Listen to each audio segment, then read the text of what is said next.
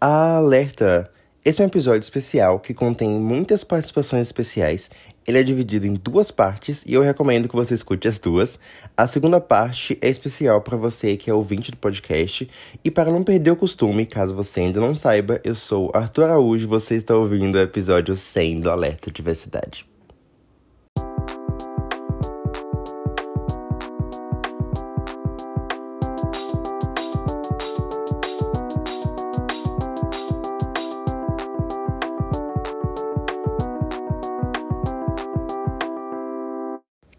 Olá, pessoa, e sejam bem-vindos a mais um episódio da Diversidade, e esse é o episódio 100.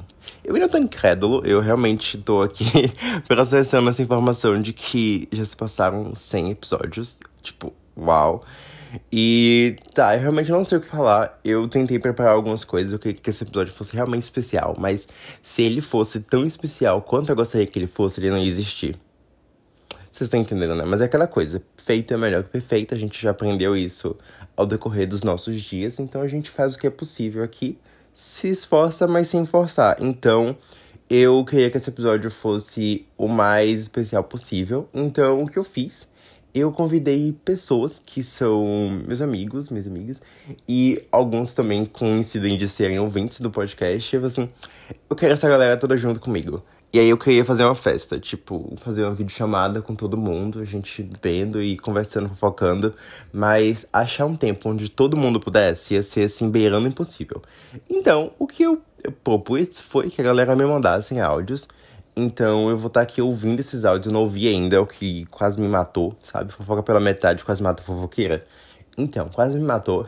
E aí eu salvei os áudios e eu vou escutar eles aqui junto com vocês. Na verdade, vocês. É isso mesmo, vocês vão escutar na mesma hora que eu. Porque eu vou parar de gravar e eu vou escutar. E quando eu voltar, quando acabar o áudio, eu vou ter escutado. Então vai ser, tipo, quase alinhados no tempo. Apesar disso aqui, isso aqui tá sendo gravado em um momento que vocês. Enfim, vocês estão entendendo, né?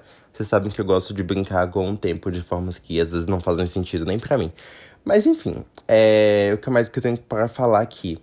Vamos lá. Uh, não sei, eu tô nervoso, mas enfim. Nossa, tô nervoso porque estou falando com pronomes masculinos, mas tudo bem também. É, episódio 100. Episódio 100 no geral, eu tava pensando em episódios que marcaram a minha vida. E aí eu pensei em Riverdale, Riverdale, minha série da vida. Caso vocês ainda não saibam, né? Então, não faz sentido a existência, tipo a minha existência assim, Riverdale agora, né? Parece que minha vida inteira se culminou para o momento que eu assisti a série. E hoje em dia ela continua existindo por causa da série. Olha só. E isso, olha, faz tudo sentido. Tudo aqui faz sentido. E aí, Riverdale salvou a minha vida. E as pessoas que estão aqui salvaram minha vida de alguma forma, sabe? o episódio 100 de Riverdale traz, assim, participações especiais que foram marcantes de alguma forma para a história do, da série. E essas pessoas que vão estar aqui hoje, elas são importantes para minha história de alguma forma. Eu vou explicar para vocês. É, eu geralmente estruturo falar dos filmes e tudo mais com três perguntas meio que básicas, que é como eu conheci, como foi a experiência e por que eu recomendo. E aí eu troquei, tipo assim, como eu conheci, qual é a minha relação e por que essa pessoa é importante para mim eu, quando for falar das pessoas, eu vou estar tá mudando meio que, tipo assim, da terceira pessoa, falando, ah, porque fulano é assim, e falando, tipo, na segunda pessoa, você é isso. Mas, enfim, vamos, vamos ver. Eu tenho que ver como é que eu vou fazer dinâmica, mas é porque eu acho que algumas pessoas que vão falar aqui vão estar tá ouvindo, então vai ser aquela coisa de estou falando diretamente com você e outras pessoas também estão ouvindo. Enfim, eu não sei como é essa sensação, porque eu acho que as pessoas nunca falaram comigo diretamente em podcasts. I don't know. Mas, anyways. É, deixa eu ver o que mais aqui pra falar. Ok, então, ligação com Riverdale e, e as chamadas, as pessoas convidadas. É isso. Riverdale salvou a minha vida. As pessoas também mexeram com a minha vida de alguma forma. Beleza? E outro episódio 100, que é tipo assim, episódio do milênio, é. Glee. Sabe? Glee foi a série que me constituiu como ser humano, se eu sou quem eu sou hoje é por causa de Glee. Vocês não teriam de diversidade. Se não tivesse Glee na minha vida, Arthur lá, criança, assistindo o primeiro episódio e pensando assim, meu Deus, gays existem, sabe? E aí, eu acho que se não foi com Glee, acho que a primeira vez que eu vi personagem queer foi no clipe de Come Maybe da Carly Rae Jepsen. Jepsen. Então, Pois é, enfim, não faz nenhum sentido eu estar comentando isso, mas o podcast é meu, então eu posso falar as informações que eu quiser, que coisa, né? E isso que é legal, porque vocês me deram liberdade de eu sentir que falar não é um problema. Isso é uma coisa importante, acho que no geral. É, eu tenho muito problema para falar coisas, então eu tenho primeiro, vamos começar, vamos começar do começo. Eu tenho disforia com a minha voz, então eu geralmente não gosto da minha voz eu evito falar por causa da minha voz. E eu tenho infância, tive uma infância, né? Tenho, porque ela continua existindo em algum momento do espaço-tempo e ela continua em mim. Mas enfim, eu tive uma infância muito traumática e minha família ela não gostava de me ouvir no geral. Tipo, era horrível. Então, eu não falava muito, tanto nem, nem sozinho eu não falava muito. Mas com outras pessoas, pior ainda, porque eu achava que todo mundo ia ser como a minha família que não queria me ouvir. Até hoje ainda, ainda são assim. Mas eu percebi que não só de família de sangue se faz o mundo, né? E aí tem a Choosing Family, que é minha família escolhida, que são as pessoas que eu converso hoje em dia e que eu acho que dessa galera aqui, além de, tipo, ouvir meu podcast, algumas pessoas ainda recebem áudios meus. Gente, vocês não têm noção de quão especial é eu mandar áudio. Porque se eu tô confiando em você ouvir a minha voz, uma coisa que para mim é o lixo, é como se eu tivesse superado as minhas barreiras. Eu pensei, não, essa pessoa aqui não vai me achar do lixo por eu estar mandando áudio. Então, se você já recebeu áudio meu, acho que todo mundo aqui já recebeu. Então, todo mundo aqui da lista de pessoas que eu chamei, então se sintam especiais de alguma forma, porque isso para mim é um passo a mais. E aí saber que vocês escutam a minha voz, eu fico assim, caraca, moleque. Uau, hein? Bateu. Foi forte. E aí saber que tem gente que, tipo, a Nath, por exemplo, cara, ela escutou um episódio de duas horas e meia falando de corte de cor. Uma coisa que nunca na vida eu achei que alguém ia conseguir me ouvir falando por tanto tempo. Eu sei que ela dividiu em partes e tudo mais. E acho que o Léo também ouviu esse episódio todo. Não, o Léo dividiu em partes o episódio de Solitaire. Mas é isso, sabe? Pessoas me ouvindo falar por literalmente horas. Sabe aquele meme, tipo assim, ah, eu te ouviria falar por horas. Cara, isso aqui é literal agora. As pessoas realmente me escutam falar por horas. E toda semana tem gente que tá aqui de novo e me ouvindo. Eu fico, caraca, tem uma coisa especial em mim, olha só. E para mim é muito difícil perceber e dar conta de como eu posso ser especial e como a minha existência pode afetar positivamente a vida das pessoas. E aí eu tô aprendendo. Eu acho que vocês estão me ensinando isso, vocês ouvintes, porque se não fossem os ouvintes, acho que não teria não teria essa diversidade e por mais que os números não estejam tipo, uau, tem muita gente ouvindo, mas tem pessoas ouvindo. E eu acho que o mais mágico dessas pessoas que estão ouvindo é trocar ideia comigo. Tipo, eu sei vocês que escutam no podcast. Nem todo mundo, né? Mas quem quiser pode se sentir aberto a falar comigo. Porque olha só como eu trato as pessoas que escutam podcast. Mentira, eu tô, parece que eu tô, tipo, me gabando das pessoas. Mas não. É tipo assim, essa relação é importante. Porque senão eu vou estar aqui só falando sozinho e contando com o número de visualização que tá lá no, no algoritmozinho, tipo, ah, tá, tantas pessoas ouviram, legal, e daí? Mas não, as pessoas realmente vêm conversar comigo. Tipo, a Nath, eu já converso muito com a Nath, vocês já sabem disso, porque eu falo dela em todo episódio. E aí, ela tá ouvindo, ela vai e comenta as, as coisas que ela tá pensando ali. O Léo também, acho que por muito tempo, a única pessoa que eu sabia que escutava, assim, era o Léo e tudo mais. E aí teve mais gente que eu descobri que também escutava e a galera foi com, comentando comigo. Teve o, o Fê Grelo, acho que esse é o sobrenome dele. Não sei se ele vai estar ouvindo isso aqui, mas se eu tiver. Ele também, quando tava ouvindo o episódio de Solitaire, ele veio falar comigo e ficou comentando, tipo, cada partezinha. Eu realmente senti que a gente tava conversando, ele tava como se fosse respondendo. Sabe quando você manda muitas mensagens e a pessoa vai selecionando mensagem por mensagem e vai respondendo? E eu senti que ele tava fazendo isso quando ele tava ouvindo o episódio de Solitaire. E, gente, isso é, isso é surreal especial. Então, eu me sentir ouvido é uma parada, para mim, surreal. Pessoas estão prestando atenção em mim, elas têm interesse no que eu tenho a dizer. Porque eu sempre tenho interesse no que as pessoas têm a dizer. Por mais que eu não me interesse, eu presto atenção. Se alguém me falar comigo, eu tipo, bloqueio a tela do celular e vou ouvir a pessoa de verdade, porque eu acho que isso é importante. Não só porque, ah, você vai ser psicólogo no futuro, talvez. Mas não acho que isso tem relação direta, mas é porque eu acho que as pessoas elas realmente merecem ser ouvidas com atenção. Então eu. Pode não ser um momento, mas só se eu estiver muito mal, eu não vou conseguir ouvir. Mas no geral, eu paro e escuto. Acho que, eu, acho que eu sei com quem eu aprendi isso. Mas eu acho que. Nossa, eu acho que eu realmente sei com quem eu aprendi isso. Enfim. Mas eu acho que é importante isso. Então, vocês me ouviram. eu escuto vocês geralmente, mas tá na hora do mundo escutar vocês.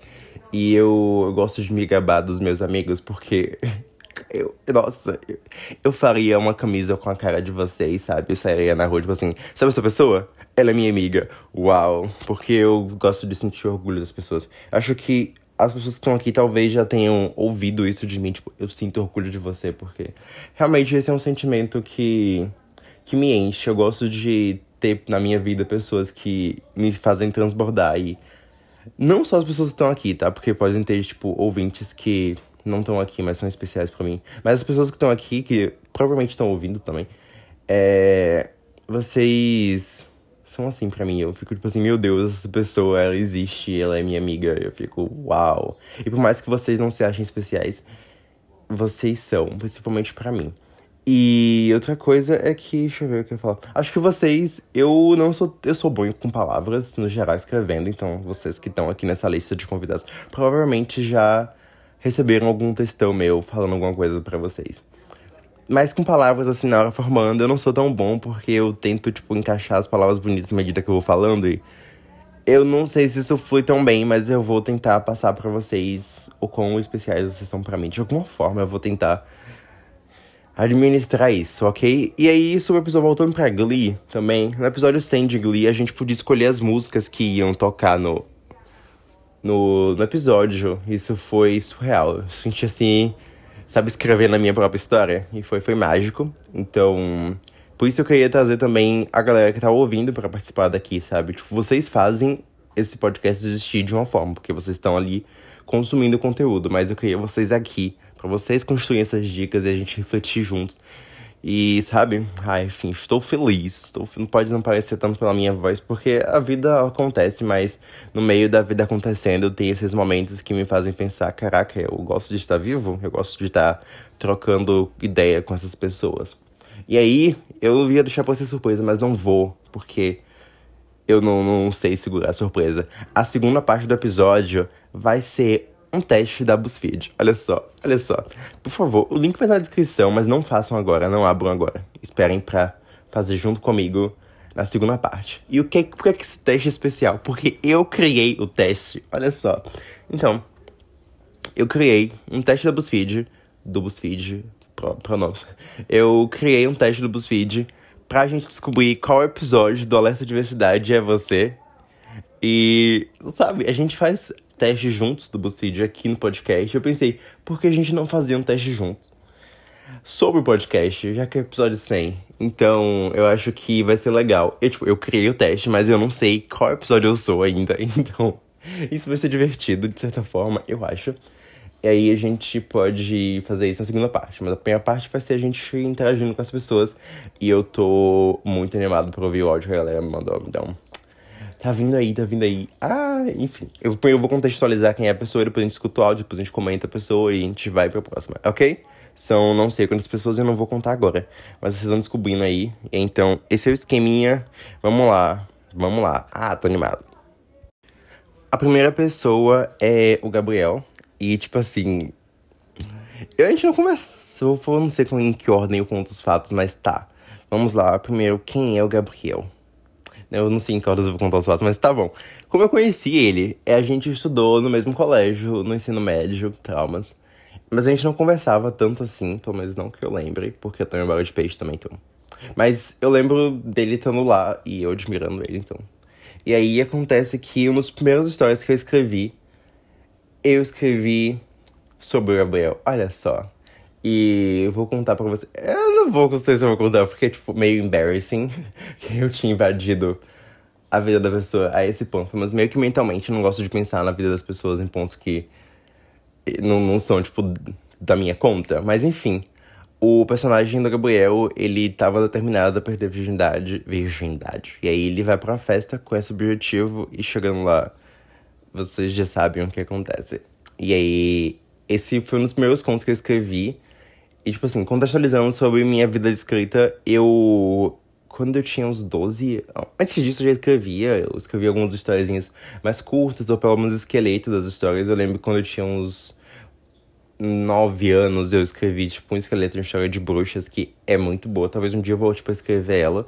E aí, com 12 anos, eu finalizei meu primeiro livro, que era um livro sobre, tipo, era uma parada meio que Avatar, meio que Percy Jackson, assim. O nome é Colar de Cleópatra. E é, tipo, uma, um, a, minha base é meio que o arco de Percy Jackson, sabe? Três amigos que eles acabam se metendo numa enrascada e eles vão ter que fazer uma jornada do herói para resolver isso. Essa é a base e saudade dessa história. Eu acho que ela tem pontos muito legais. Talvez um dia eu volte para escrevê-la. Mas enfim, eu escrevi essa história com 13, 12 anos, terminei de escrever. Aí escrevi mais outras, escrevi mais outros livrinhos assim. E aí, quando chegou em 2015, minha escrita ela teve um turning point, assim, ela deu uma virada. Que foi eu escrever meio que sobre o que estava acontecendo ao meu redor. É, teve um dia, eu era afim de uma pessoa, e aí o dia tava meio merda, assim, eu tava voltando pra casa, né, depois de uma parada ter acontecido, e eu pensei, mano, e se fosse diferente? E aí eu olhei para cima e eu fiquei tipo, ai Deus, eu queria tanto que fosse diferente. E aí parecia que as nuvens estavam olhando para mim de volta. Aí eu pensei, o que as nuvens poderiam fazer? E esse é o nome do, do conto. Acho que o primeiro conto, conto em si que eu terminei de escrever foi esse. O que as nuvens podem fazer, poderiam fazer. Parada assim que seria como se fosse as nuvens observando aquele garoto ali, passando pelas merdas que ele tava passando e pensando como é que poderia ter sido diferente, sabe? E aí eu comecei a escrever do ponto de vista de nuvens. E aí eu tenho meio que uma coletânea quase inteira, assim, de quem é o narrador, são quem tá olhando, tipo, de fora. Se você já leu. Meio que spoiler, se você já leu Entre Todas as Mentiras que Contamos, você sabe que a pessoa que narra a história é uma pessoa que tá observando. Spoiler, muito spoiler, porque isso também é um turning point da história, mas acho que isso não afeta tanto assim, porque vocês não sabem quem é que tá observando, então. Leiam entre todas as mentiras que já contamos, mas enfim. E aí, nisso de eu. De eu, acho que tá certo. De eu escrever as sobre as coisas ao meu redor, eu escrevi um momento sobre o Gabriel. E eu adoro essa história, ele também gosta dessa história. E não sei meio porquê, mas isso afetou a minha vida de certo modo. E aí, quando foi, acho que nesse ano, no ano seguinte, eu escrevi Olhos Fechados. Então, se você já leu Olhos Fechados, que é o meu último conto lançado, que é um conto de terrorzinho, vocês vão ouvir a voz do Gabriel agora. Sim, eu nem mudei o nome, espero que ele nunca me processe por causa disso, porque eu acabei de falar que é inspirado nele. Então, não me processe, Gabriel, tá? Vou, vou considerar você. Não me processar, pois nem sei se tem como, mas. Enfim, agora ele tem como provar que é ele, né? De certa forma. Mas, enfim, não me processe. E aí, eu escrevi sobre o Gabriel lá, tipo, conto. Publiquei hoje, tipo, muito tempo depois. Mas, enfim, vai, vai fazer sentido. E como é a minha relação com ele. A gente não conversava muito no, no ensino médio, mas aí, não sei, o, a vida queria assim. Aí a gente voltou a conversar mais agora, esse ano, principalmente. E, tipo assim, 2021 foi o pior ano da minha vida. E aí, 2022, ele tava no mesmo caminho. Tipo, gente, que ano, viu? Zinho que, pelo amor de Deus, pedindo arrego. Mas o Gabriel ele foi importante em muitos momentos desse ano, principalmente tanto não só pelas conversas, porque a gente tem as conversas bem legais, mas porque ele me acessou por através de uma das minhas linguagens do amor, que é assistir filme junto, tempo de qualidade. É, eu acho que algumas pessoas que estão aqui nessa lista já assistiram coisas comigo, mas não só falar de coisas, tipo, filmes. Vamos, vamos por partes, tá? Uh, deixa eu ver como eu posso explicar. Eu acho que. Tava falando, até falando disso com o Gabriel ontem. Eu acho que filmes as pessoas elas são o que elas amam. Então, filmes é meio que fazem parte de filmes e séries. O que a pessoa consumir faz parte de quem ela é. Então, eu, as coisas que eu amo meio que me constituem quando uma pessoa ela vê uma coisa que eu recomendo, ela meio que tá ali conhecendo uma parte de mim de certa forma. E eu acho que você consumir uma coisa que alguém gosta é meio que você acessar aquela pessoa de alguma forma, porque aquelas coisas constituíram aquela pessoa. Então, vocês que estão aqui escutando podcast, que consomem recomendação minha, isso é muito uau para mim, porque vocês de alguma forma estão me acessando e eu acho isso muito uau. E aí, assistir coisas juntos, tanto para ver uma coisa nova, porque tempo de qualidade para mim é importante, assistir coisas juntos é tudo para mim, quanto para ver coisa que é favorito um do outro, sabe? É, Amanda, por exemplo, Amanda assiste minhas coisas favoritas all the time. Eu não sei como é que ela aguenta isso, mas. Não sei o que ela gosta de mim, né? Eu gosto tanto. Amizade é isso, né? Então eu sei porque as pessoas fazem as coisas. Mas enfim. E aí eu acho isso legal. E com o Gabriel a gente foi assistir filmes favoritos dele durante esse ano. E foi muito importante para mim. Não só pelo sentimento de estou conhecendo essa história aqui é importante para ele, quanto por isso, tipo assim, nossa, estou realmente passando tempo com ele, falando e tudo mais. E foram dias, assim, terríveis. Sério, tinha momentos que. Acho que não, não falei sobre isso. Mas que eu tava assistindo o que eu tava assistindo e o mundo, a, a minha casa tava, tipo assim, pegando fogo metaforicamente, porque tinha muitas desgraças acontecendo. Em sentido da minha família querendo fazer eu morrer. E aí, por alguma parte de tempo eu conseguia só me concentrar no filme e esquecer que tinha outras coisas acontecendo. E porque tem dias que eu realmente eu acordo assim, não sei como é que eu vou chegar até meia-noite para dormir de novo. E pessoas quando elas me ajudam a tipo passar por esses momentos e chegar até meia-noite, dormir, acordar no outro dia, é tipo uma vitória, sabe? Como se fosse um nívelzinho e alguém me ajuda a passar. Então, meio que foi essa época para mim foi meio que isso.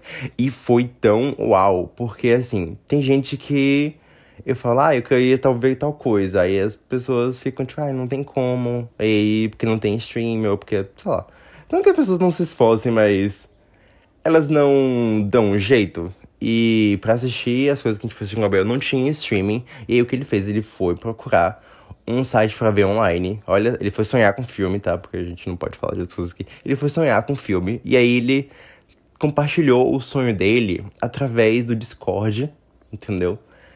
E aí ele colocou pra gente assistir e fiquei, caraca, uau! ele deu um jeito e isso foi mágico porque talvez em um mundo paralelo eu assim, ah tá, não tem stream, boa sorte aí, assistir sozinho e acabou a história. Mas não, ele falou assim, não a gente vai assistir, a gente assistiu e gente que resolve coisas, eu fico assim, uau, sabe? Acho que é uma parada meio que, deixa eu ver, hum, hum. Tem algumas, acho que nas obras que eu gosto, eu gosto de, de histórias que personagens eles não desistem um dos outros, sabe? Eu assisti, eu reassisti, não vou contar o filme porque senão seria spoiler, mas tem obras que os personagens eles têm a oportunidade de só não fazerem nada e quando eles escolhem fazer alguma coisa em prol de alguém, eu acho que isso é mágico. E eu me senti essa pessoa sendo escolhida e eu tenho traumas de não ser escolhido e tudo mais, então. Olha só, estão pegando um lugar muito particular. E aí é isso. O que mais eu tenho pra falar sobre o Gabriel é que ele é muito lindo. Eu não tô falando isso só porque ele disse pra eu falar, tá? E ele é meu menino favorito. Um, dois. Eu, eu não. Eu geralmente, antes de falar essas coisas, é meu favorito, eu faço um ranking mental. Eu tava tentando fazer isso. Eu acho que eu não tenho em algum lugar, tipo, meus geminianos favoritos. Mas não é porque eu sou escorpião e, e eu sou escravo astral de gêmeos que eu tô falando isso, tá? Mas. então. E, mas talvez eu possa dizer isso de alguma forma. Geminianos tem. Eu tenho castanhas com geminianos. Mas, né? Enfim, é isso. Acho que. Ah, outra coisa importante é que. Ah, sobre assistir coisa. O Gabriel, vocês devem ter ouvido falar dele se vocês escutaram um episódio sobre o Conan Gray. Ele mudou meu ponto de vista sobre movies do Conan Gray, porque eu tinha achado a música meio ok, e ele gostou, e eu fiquei, tá, se ele gostou, tem algo especial aqui. E aí eu fui tentar entender o que tinha especial na música, realmente eu acho que ele é muito especial. Hoje em dia eu ainda não escuto tanto assim, mas ainda acho que ela é especial. Então, eu acho que ele tem esse poderzinho sutil de mudar a vida das pessoas sem perceber. Eu acho que isso é importante. E aí, sobre mudar a vida das pessoas sem perceber, eu tava na época, acho que foi no final do ano passado, pior ano da minha vida, né? E aí, eu falo assim, nunca mais vou escrever na minha vida. Não, não, não. Com história minha, a mão não vai tá tendo. E aí, eu encontrei o Gabriel num um rolezinho, e aí ele falou sobre como a minha escrita tinha impactado a vida dele de certa forma, sabe? E aquilo foi assim, não, eu. Tipo, mano, olha o que eu fiz, sabe? E aí eu falei assim, eu impactei a vida de uma pessoa. E aí isso me motivou a, a voltar a escrever. Não só voltar a escrever, porque eu não, tipo, não terminei de escrever nada desde então.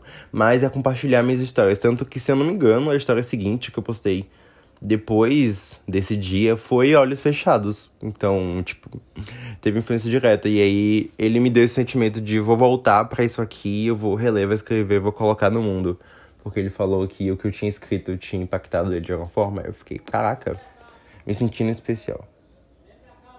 Nossa, eu jurei que eu tinha ouvido alguém chamar Iserber. Eu fiquei, puta que pariu, meus seguidores eles apareceram na minha porta, estão chamando meu nome pelo user. Mas enfim, agora vamos ouvir o áudio do Gabriel. Olá, pessoal. Eu me chamo Gabriel, conheço o Arthur há bastante tempo, desde o meu ensino médio. Né? Nós somos grandes amigos. E ele me pediu para fazer uma indicação para esse episódio, né? E eu acho que as melhores indicações são aquelas que você traz algo de você na indicação. Eu pensei um pouco no que poderia ser e descobri recentemente que eu acho que nem o Arthur sabia disso, mas música é algo que, tipo, eu sou completamente fanático por música, é algo que permeia a minha vida assim em vários aspectos e alguma coisa, é algo que eu não conseguiria viver sem. Então, é, o que eu vou indicar para vocês é uma série chamada The Get Down, uma série incrível, incrível, incrível. Tem Justin Smith como protagonista, né? Você também tem o Jaden Smith como um ali, um personagem meio que principal. E essa série ela vai retratar um pouco dessa Nova York dos anos 70 e o surgimento do hip hop, né? que é um, um movimento fantástico assim que eu sou muito fã e estudei já um pouco sobre estudei assim né li coisas que pessoas escreveram. Mas é um movimento incrível e ele tem várias vertentes né então você vai ter ali os, os cinco personagens principais que vai ser o Ezekiel que ele vai retratar um pouco da poesia que é que é trazida no hip hop. Você tem o Dizzy que ele vai fazer um pouco do grafite. O Bubu que, que vai trazer a dança pro hip hop, né? E o Shaolin Fantastic, que é tipo o DJ que, tipo, meu Deus, meu Deus, que personagem incrível, assim, um personagem fantástico, complexo, muito, muito bom. É, eu sou muito fã dessa série, vale muito a pena, assim, você assistir ela prestando atenção nos detalhes, sabe? A ambientação é muito boa. Você tem personagens que são que realmente existiram e estavam lá na criação do movimento hip hop, como o Grandmaster Flash, que é um cara que eu cresci ouvindo, sou apaixonado, meu pai dança até hoje, então essa série é um, é um pouquinho da, da, minha, da minha história com o hip hop, não é tão grande, mas enfim, fica aí minha indicação, espero que vocês gostem. É, as músicas são fantásticas e é isso, não quero me alongar muito, mas fica aí minha indicação, The Get Down, uma série incrível. Ai, meu. Nossa, cara. ah, peraí, tá. Eu fiquei, tipo, fazendo a anotação do que eu ia falar enquanto eu tava ouvindo áudio. E puta que pariu, viu? Meu Deus, peraí que eu tô desnorteado. é. Eu vou expor um pouco da conversa, tá? Por favor, não me processe também. É. O Gabriel perguntou se eu fazia ideia do que ele tinha indicado. Eu falei que não. E. Eu tava, tipo, eu tava muito animado pra ouvir o que ele indicar. Porque, assim, é, são muitas possibilidades e eu são coisas que eu poderia não fazer ideia do, do que tava rolando. Então, do que tava rolando, tipo, dentro dele, a ponto dele recomendar alguma coisa. E, meu Deus. Ai, caraca. Pera aí, deixa eu me concentrar e dizer porque eu tô, tô impactado assim. Tem outro motivo pra eu estar impactado é porque eu acho que eu sei quem é que dirige essa série. Eu acho que é uma pessoa meio que famosa. Mas enfim, eu tava tentando achar aqui enquanto eu falava, mas eu não consegui. Foda-se. Tô até xingando aqui, mas meu Deus, tá. The Get Down, caralho. Ah, é, minhas anotações assim. Ah, The Get Down, caralho, caps lock. Aí, abre parênteses, me jogando na frente de um carro, fecha parênteses, Justice Smith, Jaden. Ok, vamos, vamos comentar aqui. Ah, não, não consigo comentar por quê. Sabe aquela série que você nunca viu, mas você sabe que você vai amar tanto e aquilo vai transformar quem você é. E aí você fica evitando consumir aquilo porque você sabe que vai ser um momento de virada na sua vida e você não tá pronto, para ser a pessoa que você vai ser quando você consumir aquilo. Esse é o meu sentimento com The Get Down. Por quê? então, gente, eu realmente acho que o diretor dessa série é famoso, mas eu não consigo lembrar quem é agora. Então pesquisem aí e depois me contem. Se eu postar, normalmente vocês estão ouvindo isso, talvez eu tenha procurado, mas não vou procurar não. Eu vou deixar para vocês me contarem, então. Fica aí um um meme pra vocês, quem quiser falar comigo, tá? Se você pensa assim, ah, mas outra pessoa pode ter feito antes, mas foda-se, pode fazer também. Mas enfim, The Get Down. Eu não sei, eu não sei se vocês sabem, eu realmente não sei o quanto de mim vocês sabem, mas Porque eu falo muito aqui, não sei se vocês escutam todos os episódios ou. Enfim. Mas o Justice, Justice Smith é meu ator favorito. Tipo. Ele não é, tipo, melhor ator do mundo, mas ele é o ator que mais me toca e. Eu olho pra ele e fico, tipo assim, uau, uau, Justice é meu tudo, cara. Que ódio. Uh, tá bom. Eu, eu não sei falar porque eu amo muito ele. Enfim. É. Ah, caraca. Que coisa, meus mundinhos colidindo. Mas enfim. E aí, o Justice Smith é o meu ator favorito. E Dirt Down, eu acho que é a única coisa, fora os curtas-metragens que ele fez no começo da carreira. Dirt Down é a única série que eu não assisti dele ainda. Porque eu não tô ficando pra terminar a, a, tipo, filmografia dele. Porque eu quero ter alguma coisa para assistir quando eu tiver com saudade dele. Além de rever Generation, porque eu revejo Generation com muita frequência. É, tem um episódio específico de Generation que eu sempre volto para reassistir ele, porque eu acho esse episódio muito bom. Nossa, esse episódio é muito turning point na minha vida também. Mas enfim. E aí, o Justice Smith é meu tudo. E eu já amava ele desde. Quando eu assisti. História agora, vamos lá. É, quando eu assisti. É, as, as Viagens de Papel, o quê? A, a Cidade de Papel. Ele tava lá e eu fiquei tipo ele é o amor da minha vida. Eu lembro que eu tava assistindo com minha mãe e meu irmão no cinema e eu não conseguia tirar os olhos do Justice Smith. Ele tá um papel muito básico lá. Mas eu fiquei. Eu quero ele na minha vida, sabe? E ele tá na minha vida até hoje. E eu fui assistindo outras coisas com ele. E ele fez. Eu vou chorar se eu entrar nisso. Mas eu amo Pokémon. Pokémon. Eita, peraí que. Enfim, eu tô ficando emocionado. Ah, será que eu vou terminar chorando? Terminar esse episódio chorando? Não sei. Façam suas apostas. Mas enfim uma coisa levando a outra. Ok, Pokémon é uma parada muito especial na minha vida. Tipo, muito especial na minha vida. Tipo, meu Deus do céu. E eu não vou conseguir entrar nisso sem chorar. Mas enfim, é um Pokémon. Eu não sei se eu entro nisso, porque a gente já tá nesse nível de intimidade, né? Mas tá. Eu tinha hiperfoco em Pokémon quando eu era criança. E era.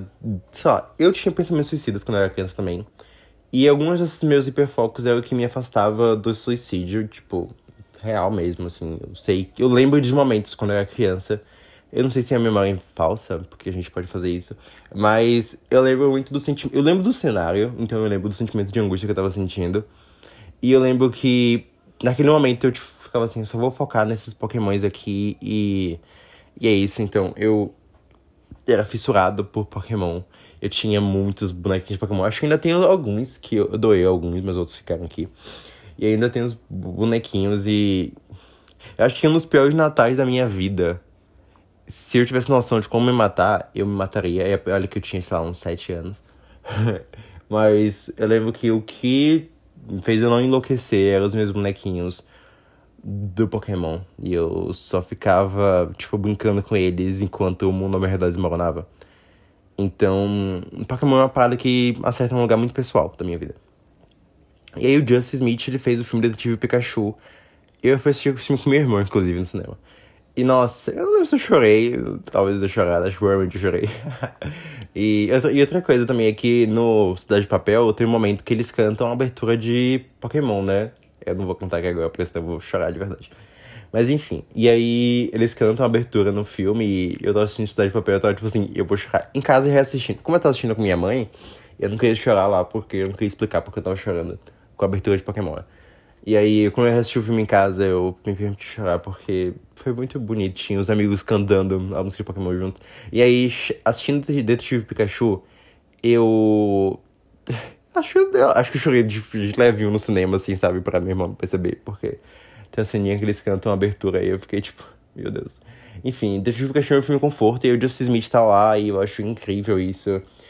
Então, o Just é muito meu conforto. E aí, falando sobre minha relação com isso, né? Eu tô gripado, gente, olha só. Então, gripado não, acho que é rinite, na verdade. Mas enfim. Aí, o Just, ele falou que ele fez um curta-metragem chamado Query. Query, eu não sei como é que fala. Esse, esse curta-metragem tava na Amazon, mas saiu porque a homofobia é real. E, mas tem um episódio aqui do podcast falando sobre. E esse curta-metragem é um dos meus favoritos, assim, da vida. Eu, já, eu vi ele no repeat. Eu amo muito, muito, muito. E foi um dos meus personagens queer que o Justin fez. Então foi a primeira vez que eu vi ele demonstrando atração por outro garoto. E isso pra mim foi muito uau. Então, uau. uau, uau. E E aí, depois de um tempo, o Justin falou, não, eu, eu sou queer. E eu fiquei, que? E pra mim foi o momento da minha vida. Porque meus grandes ícones, assim, são tipo Frank Ocean, Justin Smith. E eles serem pessoas queer, isso é tudo pra mim. Gente, eu tô ouvindo barulhos em casa. Eu não sei se tem alguém aqui, porque eu fico com a porta fechada do quarto. Mas vou supor que não tem ninguém em casa. Se vocês estão vendo esse episódio, é porque eu não morri, então. Insano. Enfim. Ok, momento de tensão aqui. Gente, que sinistro. Eu juro pra vocês que eu ouvi, tipo, passos do lado de fora da... do quarto. E, tipo assim, eu tô sozinho em casa, né? E minha gata tá do meu lado, então. Enfim, vou voltar aqui e eu espero chegar vivo a ponto de lançar esse podcast. Ok, tá. É. Sobre. Vocês não vão estar tensos, né? Porque vocês estão ouvindo esse podcast, vocês já sabem que eu sobrevivi. Então. Aí aí o tempo brincando com as piadas. Mas enfim. E aí o Just ele fez Generation. Generation ele tá tipo. O ápice queer, ele tá. Na minha mente eu sou que nem ele ali. Mas enfim. E aí The Down é a única coisa que falta pra eu ver. E eu sei que vou me conectar muito com, com a série. Eu vi que ele é, é headcanon. Ele é bi o personagem dele. Porque tem alguns indícios assim. Que ele faz com caras. Eu fiquei. Hum, hum, hum. E aí eu não sei se eu tô pronto pra ver esse subtexto lá na série. Eu sei que o personagem do Jaden, ele é um headcanon mais próximo do canon, porque eu acho que tem momentos que ele realmente, tipo, demonstra interesse meio que quase abertamente. Mas, enfim, eu quero muito assistir The Get Down. Eu vou assistir, depois que você falou aqui agora. Se eu não ver o primeiro episódio, tipo, essa semana... Provavelmente eu vou acabar vendo essa semana, porque agora eu fiquei muito empolgado. Mas eu vou, vou começar a assistir The Get Down. Eu sinto que chegou o momento. Esse foi o sinal do universo de encare, se prepare para ser quem você precisa ser. Eu tô muito nesse, nessa vibe. Mas enfim, muito obrigado, Gabriel, por, por ter indicado isso e por ter participado do, do podcast. Eu tô assim, muita gratidão agora, tipo, de verdade. E é isso. A gente uma vez discutiu sobre. Discutiu, não, a gente conversou sobre o que amor significava e, conotações de eu amo, eu gosto, eu adoro, enfim. Então, adoro você, olha só ou amo você, ou não sei, não sei, foda-se. Eu tenho sentimentos de coisas que eu não entendo, mas as outras pessoas vão falar que eu amo elas, porque amor, a gente já passou desse limite, não é mesmo? E aí a segunda pessoa aqui da lista, mudando assim, fazendo, pegando cliffhanger pra outra parte, né, pegando gancho, enfim. É outra pessoa da minha lista, sim, é uma pessoa que eu amo, eu adoro ela, ela é, tipo, tudo pra mim, de verdade. Gente, vocês estão aqui, vocês realmente foram tudo na minha vida esse ano, assim, eu não estaria aqui se não fosse vocês. Realzão, acho que eu posso bater martelo disso. E aí, que é a Mari Cardoso. Vocês devem ter me ouvido falar dela nos outros episódios também, né? Porque ela fala, ai, porque é professor de inglês. Ai, a Mari Cardoso. Enfim, a Mari, ela. Como eu conheci ela? Vamos lá.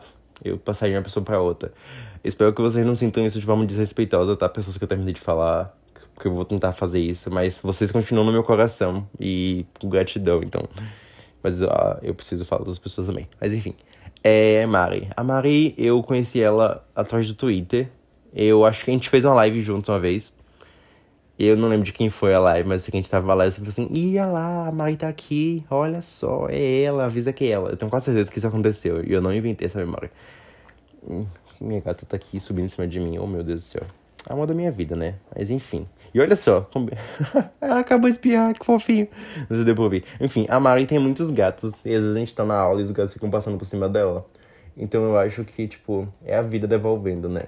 Minha gata tá passando por cima de mim. Ela deitou na minha frente, ela tá muito fofa. Que amorzinho da minha vida, eu vou morrer.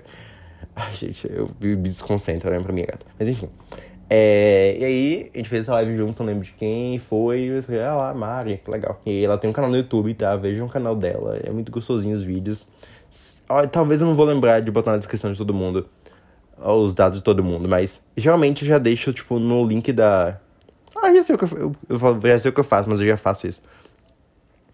já sei o que eu vou fazer, mas eu já faço isso. No final do, da descrição, tem sempre lá é, tipo, eu tenho o Linktree da Mari que eu deixo lá, tipo, sempre. Já copio e deixo sempre. Então, vocês podem encontrar a Mari nas redes sociais que vão estar tá na descrição. Já estão sempre na descrição. Mas enfim. E aí, a, a Mari, ela é essa escritora e ela é maravilhosa e tudo mais. Porém, eu não tinha noção do quão maravilhosa ela era. Sabe aquele sentimento de, tipo, não conheço seus heróis? Gente, bullshit, bullshit.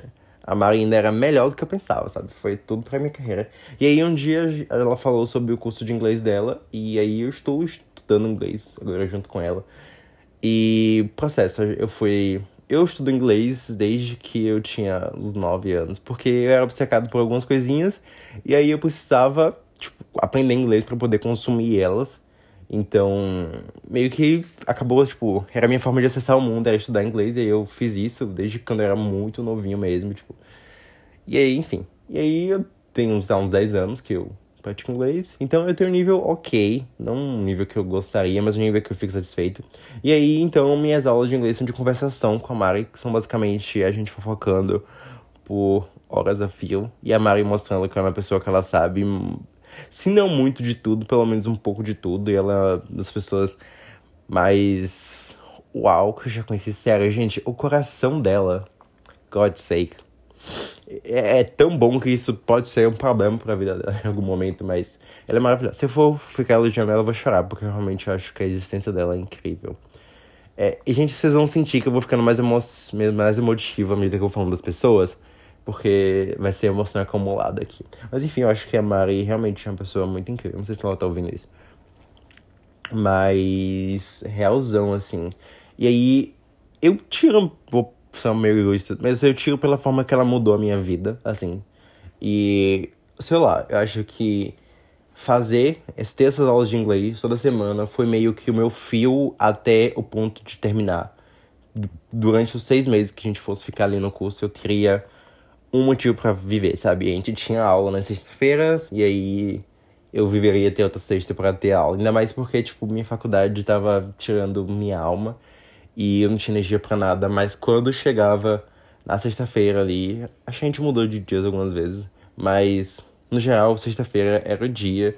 E chegava sexta-feira de manhã e eu ia, tipo, feliz, assim, pra pra aula, porque eu sabia que o resto do mundo não ia mais existir. Só eu ali conversando em inglês com a Mari. Parecia uma sessão de terapia, assim. É, era meio que quase uma sessão muito parecida. Era uma sessão de terapia que a gente falava assim: nossa, eu quero falar mais disso na semana que vem. Na semana que vem a gente falava de outras coisas que não era do que a gente falou na semana passada e ia mudando. E eu fiquei assim: meu Deus, é, é muita coisa. E eu gosto muito da visão de mundo que a Mari tem. É isso aí, um dos motivos que eu Eu acho que ela é fantástica e ela tem esse impacto na vida das pessoas teve na minha e eu, eu sei, eu, sabe, eu percebo pelas coisas que ela fala. Não que ela fique se gabando, mas pela forma sutil que ela fala que ela se doa para as pessoas, eu sei que ela tem um impacto muito positivo na vida das pessoas. Então eu acho isso lindo. Se vocês não. Eu não sei se tem vaga para fazer curso de inglês, talvez tenha uma, duas, não sei. Mas conversem com ela se vocês tiverem interesse de aprender, porque ela tem uma didática incrível, ela é, é muito solícita. Eu mando mensagem aleatória, assim, ai, amigo, como é que faz isso aqui? E ela vai lá e me ajuda e por mais que ela seja uma pessoa muito ocupada, ela também tá disponível, ela é uma pessoa entregue no trabalho dela. E ela é entregue nas coisas que ela faz, ela é entregue nas amizades, nas relações delas, no, sabe, na escrita dela, ela é muito entregue em tudo. Eu acho isso muito bonito. E isso é intenso e realmente eu sinto que isso tá transformando o mundo. As pessoas que estão aqui, eu tô falando aqui, eu sinto que elas estão transformando o mundo e a minha vida. E eu acho isso surreal. É surreal mesmo. Ai, gente, enfim, vocês são, são tudo. Ai, que vontade de colocar todo mundo na sala e sair abraçando um por um, porque. Enfim, muito, muito amor envolvido, assim. É, às vezes eu fico me contendo pra não elogiar as pessoas, porque eu acho que não vou assustar elas, mas. Ok, eu acho que é importante as pessoas saberem. E eu vou tentar deixar as pessoas saberem com mais frequência do que eu penso delas. Mas, enfim, aí. E isso. É, essa, é, essa é a Mari. Eu acho que eu consegui, não consegui falar tudo, porque tem muita coisa pra falar. Mas ela é essa pessoa que. Eu, ela me deu spoilers na indicação dela, então. Eu sei que até, até nessa indicação ela vai estar tá tentando afetar a vida positivamente de alguém, sabe? Isso eu tenho certeza. sabe? E aí eu fico, mano. Ai, por que as pessoas são maravilhosas assim, sabe? Eu. Eu apaguei o Twitter. Eu apaguei tipo, o aplicativo do Twitter tem um tempinho. Não sei como é que vai estar. Tá. Vai continuar, mas eu passei duas semanas sem Twitter. E aí. Eu, porque eu tava pensando assim, os seres humanos são horríveis. E eu faço psicologia, eu não posso desistir de seres humanos. Por mais que lá estudando eu penso assim, os seres humanos são horríveis. E não todo mundo, porque tem muita beleza no mundo. E eu senti que eu tá cercado, tá focando em pessoas que me lembrem da beleza do mundo. Eu falei isso pra, pro Gabriel uma vez que. Eu acho, né? que ele é uma das coisas bonitas que tinha no mundo. E esses meus amigos são coisas, as coisas bonitas que tem no mundo. Eles estão sempre me lembrando disso, então. É, se seus amigos não sabem que são coisas bonitas no mundo, conta pra eles, sabe? Peraí que minha gata tá. tá com coisinha na pele. Enfim. E aí. E é isso. É, obrigado, pessoas que estão ouvindo isso aqui, que mandaram áudio, por me lembrarem que existe beleza no mundo. E me lembrar de não desistir dos seres humanos, sabe? Então, vamos aí ao áudio da mais. Esse episódio vai ficar enorme, já senti isso, mas vai valer a pena. Oi, gente. Oi, Arthur. Queria agradecer o convite é, para vir falar aqui no podcast, muito chique. É, a minha primeira indicação é um filme de 2014 chamado Orgulho e Esperança. Em inglês ele se chama Pride. E ele se passa na década de 80, num período com a Margaret Thatcher, que ela estava no poder lá no Reino Unido. E ela estava fazendo várias coisas na política que levavam à insatisfação da classe trabalhadora especialmente os mineiros. E eles decidiram entrar em greve. E a questão é que um grupo de ativistas LGBT, mais especificamente gays e lésbicas, começaram a querer arrecadar dinheiro para a família desses trabalhadores. E aí vocês podem imaginar que os mineiros brutos e tal, é, sem informação, ficavam, ficaram bem preconceituosos num primeiro momento, bem constrangidos, né? Você via que eles não estavam querendo muito, bem, bem homofóbicos mesmo. E, cara, é muito legal ver como essa, isso se desenvolve, essa questão deles vencerem os preconceitos é, e, e, verem que não tem diferença entre o pessoal LGBT e eles, eles começam a entender, entender melhor esse mundo. E é muito legal, é uma história verdadeira. Conta é, sobre os, os reais ativistas daquela época lá no Reino Unido. E é muito legal mesmo, assim. É muito bonito. Eu chorei vidas. É... Então vale a pena muito ver. E eu não vejo as pessoas falando muito disso. Então eu queria trazer esse filme justamente porque eu não vejo muitas pessoas comentando sobre ele. É, também queria indicar um livro, o livro que eu tô lendo agora, se chama Lebre da Madrugada, da Editora Corvos. É, ele foi escrito pelo Arthur Malvavisco e ele é um autor trans. E é uma fantasia sombria que envolve magia, tem mistério, romance. O romance é entre dois homens. Eu não sei se eu diria homens, porque um eu sei que é humano e o outro é uma outra espécie, pelo visto. Então, mas são dois homens. E é, eu não sei como é que. qual, qual como eles se identificam mas é entre dois homens. Não sei se eles são bissexuais, não não deixa isso. Aliás, um deles eu sei que é, é ou bissexual ou pansexual, pelo visto. Mas foi uma conclusão que eu tirei pela, pelas pistas que, que ele dá no, no livro. É, mas é muito, muito bom. E tem lá no, na, na editora Corvos para vender, só que o mais importante dessa informação é que é uma duologia. E o segundo livro, Príncipe Partido, vai acabar. É, a campanha do Catarse vai acabar na sexta-feira. Então, por favor, ajudem o, o, Arthur e a editora Corvos a conseguir é, publicar o segundo volume, porque é muito bom. E eu queria abrir também um parênteses e falar que, cara a escrita do Arthur, em Lebre da Madrugada, é absurda. Se você é uma pessoa que escreve, como eu, é, tenho certeza que você vai aprender muita coisa na escrita dele. É muito boa mesmo. Então, eu indico é, tanto a Lebre da Madrugada, quanto peço, por favor, ajudem ele a chegar é, a 100% na campanha do Catarse. É mais difícil porque os a gente sabe que está tendo uma crise de insumos e o, e o papel aumentou muito. Então ficou quase o dobro da primeira, é, que eles estavam pedindo na primeira. Mas é só por conta disso. Então, se vocês puderem, por favor, divulgar. Vamos, vamos dar, bora LGBTs. Bora. Héteros que, aliados que gostam de fantasia. Bora, bora. Entendeu? É isso. Então, essas são as minhas indicações. Espero que vocês gostem. Se não gostar também, não venha atrás de mim. Peço perdão tá? é isso. Beijo, Arthur. Beijo, galera. Tchau, tchau. Obrigada pela oportunidade. O sotaque carioca de milhões, meu Deus, tá?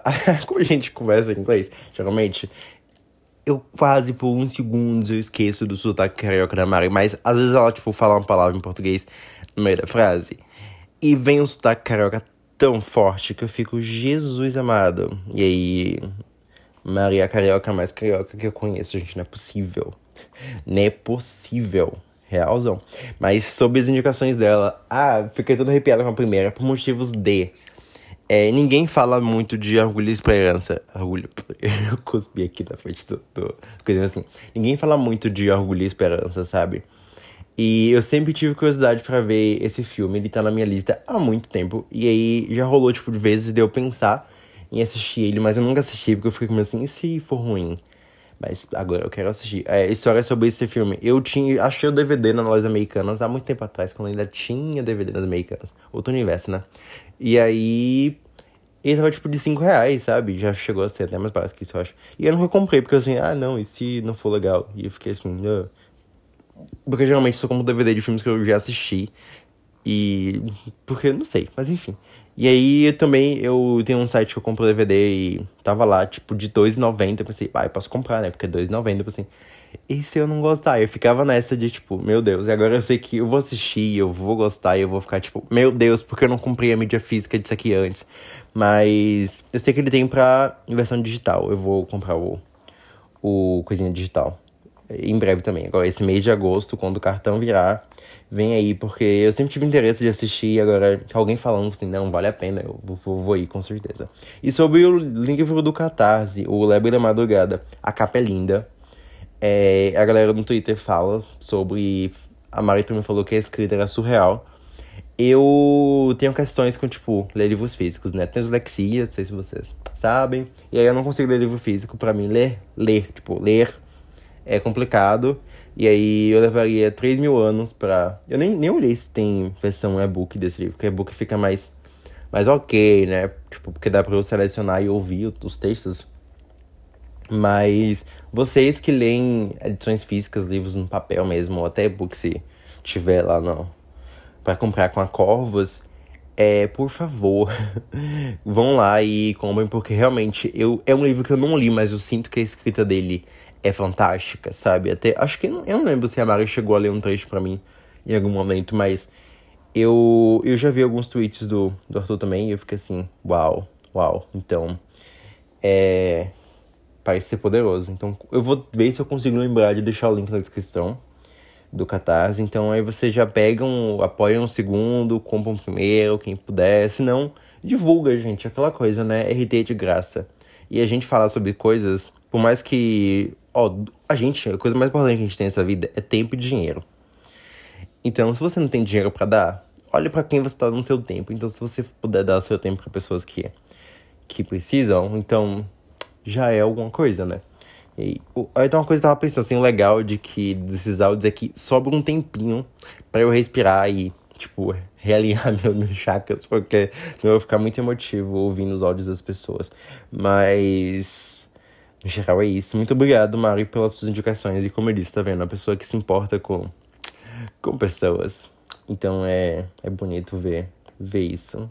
Nossa, acho que as duas indicações da Mari foram, tipo assim, pessoas que se importam com as outras pessoas.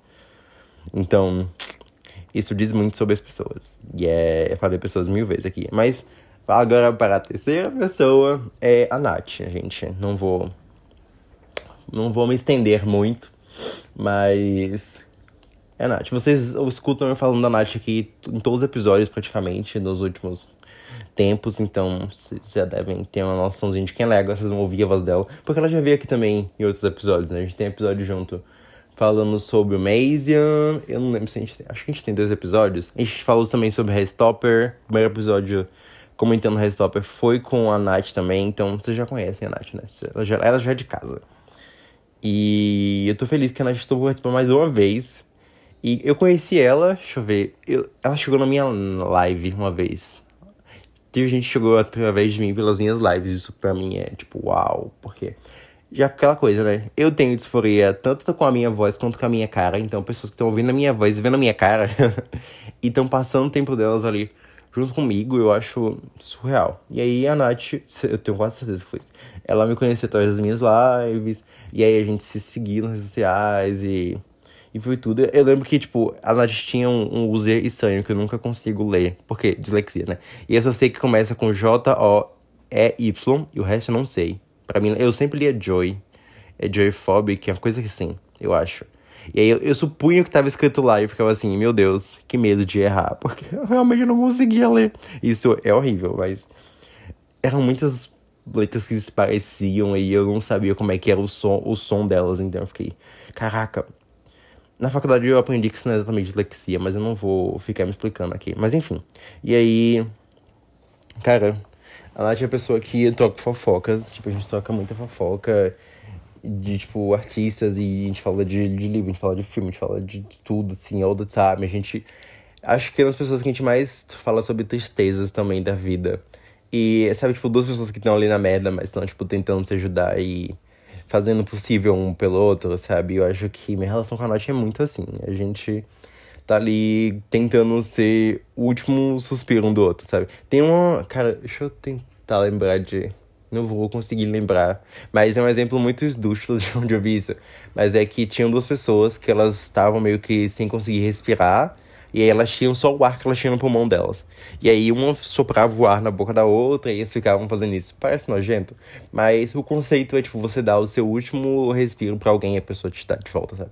E aí muitas vezes eu eu já eu tenho problemas em falar sobre tristeza no geral. Quem me conhece sabe, né, meninas? Mas com a Nath, acho que isso é um ponto que, que acaba ligando a gente, falar da tristeza, mas a gente fala de coisa boa também. Mas eu sinto que isso aproximou muito a gente. E a gente fala da alegria para tentar para aí fica nesse ciclozinho, mas é, é confortável porque abre um espaço aqui. Eu geralmente evito criar esses ambientes onde eu tô reclamando da vida com as pessoas. Mas com a Nath é como se, tipo assim, eu falar, ai, nossa, quero morrer. Ela fala assim, ah, amiga, eu também. A gente fica tipo assim, ei, mas aí eu fico preocupado, porque a gente não quer que o outro morra, então a gente tá fazendo o possível. E a Nath me manda muitos presentes. Ela consegue compreender minhas linguagens do amor, isso é tudo. A gente assiste coisas juntos. a gente assistiu 50 Tons juntos uma vez. A gente assistiu Coda juntos. Aí ela também manda presentes. Ela fala assim: hum, então é isso que vai te fazer feliz, pois vamos lá. E aí ela consegue, eu acho isso muito bonito e, e sensível. E ela é tudo, né? Maravilhosa. Inclusive eu sonhei com ela essa noite, olha só. E, e aí é isso. Eu não sei falar muito da Nath, mas ela é muito especial para mim. E por mais que ela talvez não se veja como pessoa, uma pessoa especial na vida das pessoas, ela é muito especial pra mim, sabe? Aquela música de. Eu ia fazer essa referência em algum momento do podcast, disso. Aquela música de Toy Story, tipo, You Got a Friend on Me. Acho que essa é a música. Então, é isso. É, já conhece a Nath, eu não tenho muito o que ficar me não. Agora vamos ouvir a indicação dela. Alerta! Parabéns pelo centésimo episódio. E vamos para indicações que você pediu, né? Primeiro, é, Garota, Mulher e Outras fala sobre 11 mulheres negras e uma pessoa não binária, e todas essas pessoas têm algum espectro queer. Então, é isso.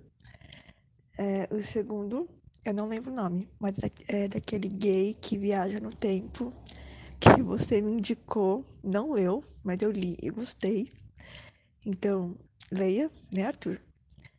Segundo, o retrato de Dorian Gray, que apesar de não estar explícito assim, teve que ser censurado, teve processos jurídicos aí em cima do autor. E já que eu te dei o livro, você pode ler, né? É... O quarto, me perdi aqui, é Pretty Little Liars. Daí você pergunta como assim. Eu te respondo, a Emily, uma das quatro mentirosas, é bissexual. Então, tá aí a diversidade. E o último, quinto. Nossa, hoje vai ficar muito curto, cara. Eu não sei enrolar, desculpa. É, me chame pelo seu nome. E não tem muito o que explicar, né? Porque acho que todo mundo conhece. História de dois bissexuais que se pegam escondidos. E é isso. Ah, nossa, lembrei de um agora, um extra. É, mulherzinhas, daí pessoa pode tornear, mas A pessoa que escreve é trans, se eu não me engano. Você pode explicar melhor, porque eu não lembro direito, mas tá aí a diversidade. E é isso. Parabéns! Ai, cara, que vontade de chorar. eu tô aqui, tipo, pegando, tipo, colocando o dedo em cima do, do nariz pra não chorar. Enfim. Ai, cara, me senti muito especial com áudios e eu amei. Você começou com o alerta, porque, tipo, ah, essa foi uma das. Nossa, eu tô com o olho lacrimejando já aqui. Uh, que vai ser uma longa jornada, hein, meus amores. Mas enfim. É... é... Eu, quando pensei o podcast, eu queria fazer todo um conceito, sabe? E eu penso muito sobre a ideia de, tipo, ter alerta de gatilho antes das coisas. E aí eu pensei, por que não fazer, tipo, uma parada com alerta alguma coisa? Alerta de diversidade, por exemplo. E aí começar os episódios falando o que tem naquela obra ali, sabe? Alerta, tal coisa assim. E comecei assim, e ficou. E estamos aqui no centésimo episódio. E, ai, cara, fico muito emocionadinho aqui. Mas, enfim, muito obrigada. Ai, gente, ok. Ok, vamos lá sobre as recomendações. Ah, eu falei que as pessoas poderiam, sim, dar mais de uma recomendação. Eu acho que eu tentei abusar isso as pessoas. Mas, enfim. É, a primeira recomendação dela foi Garotas, Mulheres e Outras. Esse livro ele vai falar sobre relacionamento abusivo, sáfico, né? Não tenho certeza, mas eu acho que já vi uma coisa comentando. Esse livro geralmente tá muito caro, mas eu eu sinto vontade de ler ele um dia. Não sei se eu tenho preparo emocional para isso. Mas eu, eu quero ler. É, sobre o gay que viaja no tempo, o nome dessa história é uma das minhas coisas favoritas que me fez querer ler, que é O Livro das Coisas que Nunca Aconteceram. Gente, gente, uau. Eu, eu amo esse nome. Olha, eu vou repetir pra vocês. O Livro das Coisas que Nunca Aconteceram. E a, a sinopse que chegou para mim foi uma coisa que me fez querer ler. Mas eu não vou falar pra vocês, eu vou explicar o motivo. E quando eu fui ler, eu descobri que o que eu sabia da sinopse, ela tirava um pouco do mistério do que estava no livro. Então. É, quando eu, tipo, eu já, já tinha alguma ideia mais ou menos das coisas que estavam rolando ali. Porém, o livro ele constrói um mistério muito, muito, muito bem. Eu, eu, eu, já, eu, eu vou contar todas as histórias. Tá, quase que não sai. Eu vou contar toda a história de, da minha relação com esse livro e por que ainda. É, esse livro, ele era um livro, tipo, meio que raro, assim. Ele é uma publicação independente, se não me engano, coisa assim. E aí eu ficava caçando o livro físico em todo canto que eu ia do universo. É uma época meio que sem Amazon, sabe? E aí eu lembro que uma vez eu fui na Flica, na Feira Literária de Cachoeira, eu fui encontrar Jujute, tem foto minha com a Jujute nesse, nesse rolê. E eu tava lá, tipo, qualquer... na minha cidade meio que não tem, livra... não tem livraria, né? Na época eu não lembro se ainda tinha. Mas enfim. E aí eu, todo canto, todo canto que eu ia, eu ficava procurando por esse livro, porque eu precisava ler ele. E eu perguntava, tem tal livro? E a pessoa dizia, não, não conhece e tudo mais. E aí eu ficava caçando esse livro. Até que chegou a Amazon, só que ele tá, o físico tava meio que carinho na Amazon. E aí esgotou o físico. Eu, eu também não leio o físico, né? Mas eu criei ele fisicamente, foi assim, eu tenho esse livro, finalmente. E aí, um dia, um belo dia, eu lembro que eu entrei assim na. Acho que foi no, no iBooks. E aí tava lá por 5 reais o e-book. E eu fiquei assim, uau. E aí eu fui comprei. E a Nath foi comprou também, porque tava nesse mesmo preço o e-book na Amazon. E aí o que aconteceu? Eu expliquei a sinopse. A sinopse basicamente tem o que duas coisas que você precisa saber. Tem gays e tem viagem no tempo. É tudo que você precisa saber. Mas se você quiser saber mais coisa, é, tem um garoto que ele acorda com a sensação de que ele ia morrer afogado e alguém salvou ele. E aí, nesse mesmo dia, uma outra pessoa do colégio dele é dada como morta. E aí a gente vai tentar meio que conectar esses dois fatos, sabe? E ele tem a sensação de que ele conhecia essa pessoa que, que morreu e. Enfim, gente, eu só li essas, essa, esses capítulos e é um mistério tão gostoso. E eu meio que já sei o que, que tá rolando, porque eu, a sinopse que me deram era uma sinopse meio com um spoilerzinho. Então tirou um pouco desse mistério, porque eu meio que já sei o que rolou. Mas eu sei que vai ter tanta outra, tantas coisas e a Nath, ela adorou, ela fica falando assim, vai ler o livro. Eu vou ler, mas é porque, como eu falei, dislexia, aí eu tenho que ouvir o livro. E no momento eu não tô com paciência para ficar ouvindo a linguagem que o tradutor lendo. Então por isso que eu tô postergando. Mas Quero muito, quero muito, muito, muito, muito, muito ler. É, a, terceira, a terceira recomendação foi Dorian Gray. Sim, eu adorei quando a Nath falou assim, já que eu te dei o livro. Pois é, a Nath me deu o livro, a edição sem censura, que é uma das coisas mais lindas, assim, acho um dos livros mais lindos que eu tenho na minha estante, talvez, porque ele é muito lindo. E eu quero muito ler. E, ah, então como é que você vai ler? Ó, meu plano é fazer assim, tem audiobook com narração humana da versão censurada. O que eu vou fazer? Eu vou, acho que tá ouvindo os dois ao mesmo tempo, e aí, quando aparecer. Não, na verdade, sabe que ele reescreveu tudo? Eu, eu tô confuso. Porque eu ia, tipo, ouvir uma e ver se tinha, tipo, trecho diferente e tudo mais. Mas não sei. Aí o livro é curto e é, tipo. Eu acho que eu posso ir lendo aos pouquinhos. O que eu tava pensando é, tipo assim. Eu quero tentar ler pelo menos um parágrafo das coisas para ver se eu consigo ir lendo aos poucos e, e uma hora ir fluindo. Então eu. Eu quero muito ler Retratos de Dorian Gray. Ele é lindo e, sabe, e quando eu vou ler livro físico, eu demoro muito, muito, muito, porque eu vou lendo, tipo assim, frase por frase, todo mundo lê isso, né? Mas eu não consigo só ler correndo, então eu tenho que sentir o livro vividamente. Então, quando eu vou ler um, vou ler um livro lendo mesmo, não só ouvindo ele, é uma, é uma experiência para mim, porque eu realmente vou absorver cada, tipo, palavrinha que tá nele ali, porque eu preciso, né? Senão não vou entender as coisas. Então, eu tô com um plano de Dorian Gray tá na minha lista de, tipo, livros que eu mais quero ler no momento. Sobre PLL. Olha só como a vida das pessoas influencia a outra, né?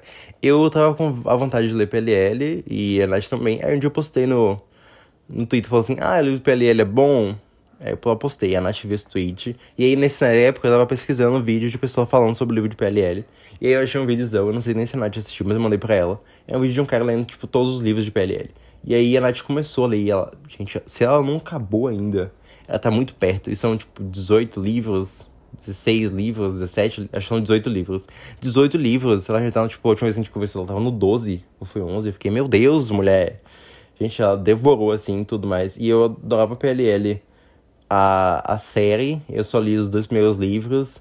E realmente tem a Emily, que é queer. E essa série me constituiu meio que como ser humano também, então é uma delícia. E vai ter. Já lançou, né? Começou a lançar o, os episódios do reboot feito pelo Roberto Akira Sakaça, que é o mesmo criador de Riverdale.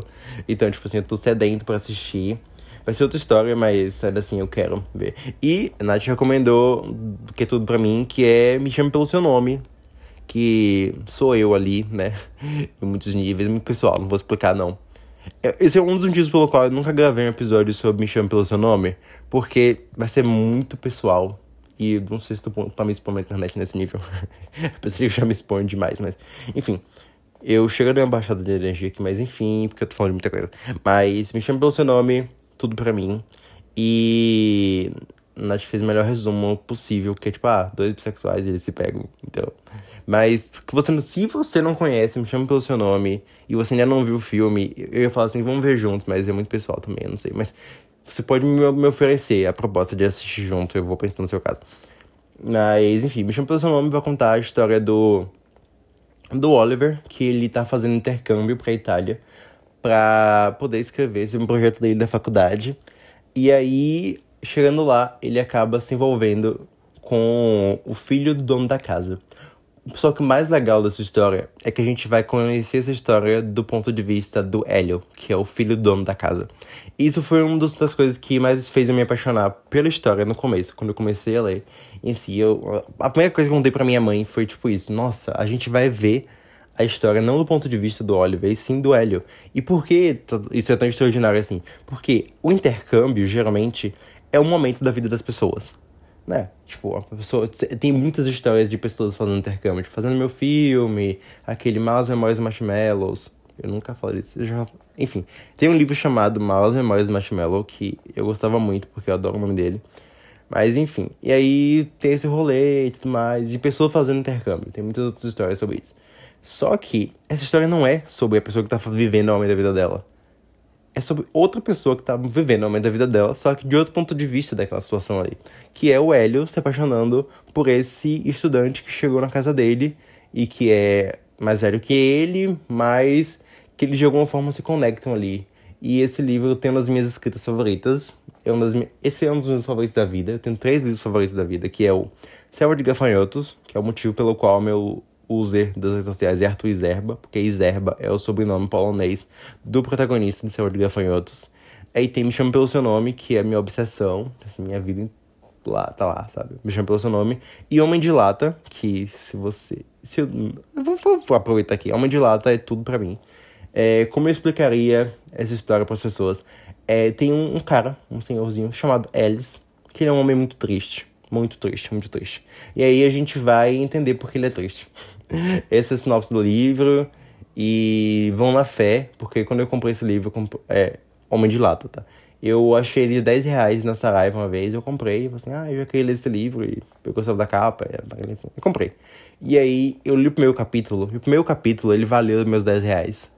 Falei assim, se o resto do livro for ruim, valeu meus 10 reais. Mas não, gente, o livro inteiro, ele valeria até mais, ele vale muito mais que 10 reais. Até, até, eu até já paguei mais caro em outras edições dele depois, mas de verdade, o livro ele só ficando melhor e melhor e melhor, e ele é lindo, e tipo, ele é muito especial. Então leiam Homem de Lata, leiam Me Chame Pelo Seu Nome e é tudo pra mim.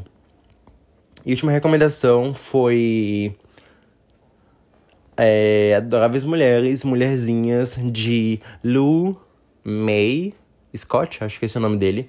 É, Lou May Scott, ele é um homem trans, só que a história apagou isso e chamam ele pelo nome morto, o que é péssimo, que não custava nada chamar ele pelo nome que queria ser chamado.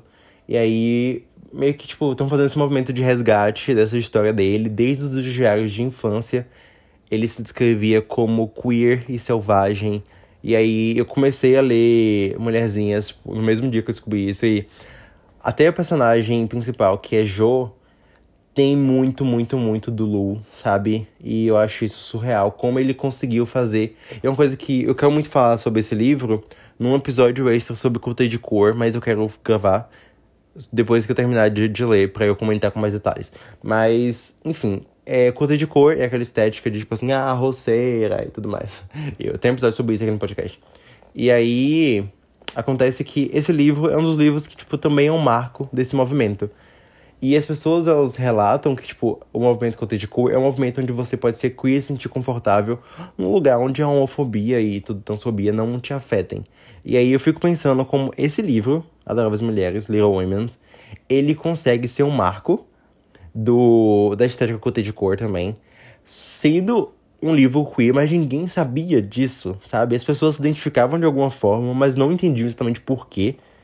E aí chega agora e faz todo sentido, sabe? Eu fico, caraca, sensacional. Tem outras obras também que, que eu descobri também que são cottage e que a pessoa que escreveu é uma pessoa queer e minha mente fez assim, ela foi arregaçada com isso, porque a gente encontrou conforto naquilo de alguma forma, se identificou e fazia total sentido a gente se identificar. Então, não é só subtexto não, amor, é o texto mesmo, tá tudo lá. Mas enfim, é é isso. Vem aí outro episódio, uma parte 2 do episódio com o Tade. E ok. Agora a próxima pessoa é a Charlene, gente. Como ela mesma disse, ela carregou esse podcast no colo. Tem episódio com a Charlene também. A gente fofocou e fez teste do BuzzFeed, se não me engano, também. Foi, foi tudo. É, eu não lembro como eu conheci a Charlene, ela é aquela pessoa que, tipo, tava lá na minha vida. Acho que através do Twitter. E a gente foi interagindo e tudo mais. E é tudo. Eu não sei falar muito sobre, porque a gente, nós somos pessoas que estamos lá na vida um do outro, mas a gente não conversa tanto assim, mas a gente tá lá. A gente tá sempre interagindo nos tweets, a gente tá sempre respondendo postagens, sempre consumindo as coisas que o outro faz. Ela tem um canal de filme clássico, ela tem um blog para falar de filme clássico também. Ela também produz conteúdo, se eu lembrar, eu vou deixar na descrição, se não. Eu vou tentar lembrar, porque eu acho que é importante isso. E aí a Charlene me fez ficar com vontade de assistir The Office, a Charlene ela me fez ficar com vontade de assistir Succession. E ela tem esse poderzinho de fazer você querer assistir coisas que você geralmente talvez não fosse querer assistir. E aí, e aí é legal. E ela tá aqui, né, nesse podcast acompanhando e dando força aí. O episódio do Frank Ocean ele existe também, é porque a Charlene falou assim: vai ter que existir esse episódio sim, entendeu? E aí eu gosto disso, a gente tá. Eu não sei se ela sente isso em relação às produções dela, mas eu tô lá sempre dando de olho também e vendo os tweets dela e acompanhando, então. Eu quero agradecer por essa força que ela me dá. E acho que antes do até o Léo mesmo. O Léo, ele eu sei que escuta isso aqui, mas antes do Léo, acho que a Charlene falar que eu via era uma das coisas pelo qual eu, tipo, me, incentivava a continuar gravando. Então, vamos lá ouvir o áudio da Charlene. Oi, Arthur, e oi, ouvintes da Alerta Diversidade. Eu sou a Charlene Freire. E eu também sou uma ouvinte do podcast, né? Eu acompanho desde o primeiro episódio. É, então eu tô muito honrada de ter sido convidada para participar, né, desse especial do centésimo episódio do podcast. E bom, eu trouxe duas recomendações hoje para vocês. A primeira é o livro, é o último livro com temática LGBT que mais que eu li, que foi Um Homem Só, escrito pelo Christopher Isherwood. É um clássico. Uh, então, assim, não é um livro. É assim, não é um livro. Eu sei que tem, é, esse livro tem uma adaptação. Uh, a Single Man, né? Com o, a Nicole Kidman e o Colin. Mas eu ainda não vi, eu só li, eu só li o livro mesmo primeiro. E assim, não é um livro softzinho, sabe? Que você. Muito pelo contrário, assim. Mas eu também não considero um livro completamente sofrido, sabe? Que só tenha desgraças, essas coisas, não. É um livro que eu gostei porque conta a história de. a vida, né? De um professor universitário. Assim, o livro todo se passa em um dia. Então.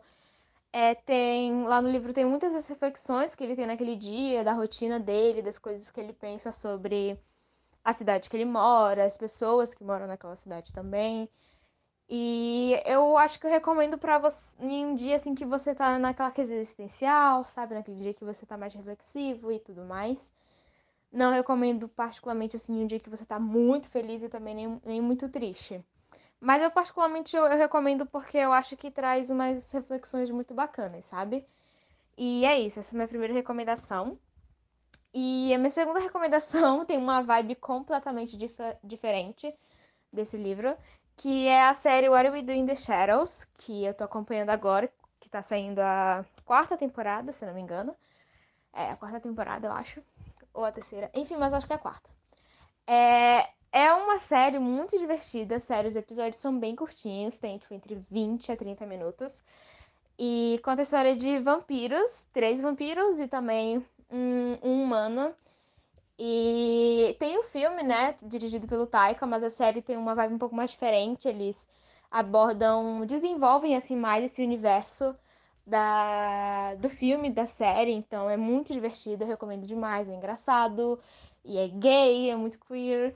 E é isso. É, tá saindo agora a última temporada, então tá sendo os episódios por semana. E eu recomendo muito porque é muito, muito, muito divertido. E é isso, espero que vocês gostem das recomendações. Cara, eu, eu tô. Minha voz tá aqui. Eu tô muito chocado com. Com as recomendações, porque são coisas que eu penso muito sobre. É, eu tenho. Falando sobre. Eu tenho um livro, Um Homem Só aqui. Eu recebi da editora. Esse livro, vou, vou contextualizar tudo, não sei em qual que eu explico, mas ok. É, esse livro ele é escrito pelo Christopher alguma coisa lá. E vamos lá, vamos voltar. Lembra o Arthur que ele tava, tipo, aprendendo inglês lá quando era muito mais novo? Então, esse Arthur ele era obcecado por Doctor Who. Doctor Who, ele tinha o doutor, não lembro o nome, décimo primeiro, décimo segundo, que era o Matt Smith. E aí, o Arthur, nessa época, também estava se descobrindo uma pessoa queer. E o Matt Smith fez um filme sobre isso, que era Christopher and His Kind. Christopher e o tipo dele. Enfim, que era o Matt Smith beijando homens. E eu fiquei assim, ah, meu Deus! Que coisa, né? Eu sempre quis beijar o Matt Smith. Mas enfim, confissões. Confissões, momentos. Aquela coisa. E aí. É isso. Ok, pegou aquilo ali. Beleza, cresci com aquela, as cenas desse filme. Não, não assisti tudo, eu só vi algumas cenas. Porque na época não tinha nem legenda na internet foi esse filme. E aí as cenas que eu vi era, tipo, tudo em inglês, assim. Eu não tava entendendo muita coisa. Então deixei para um momento no futuro. E beleza.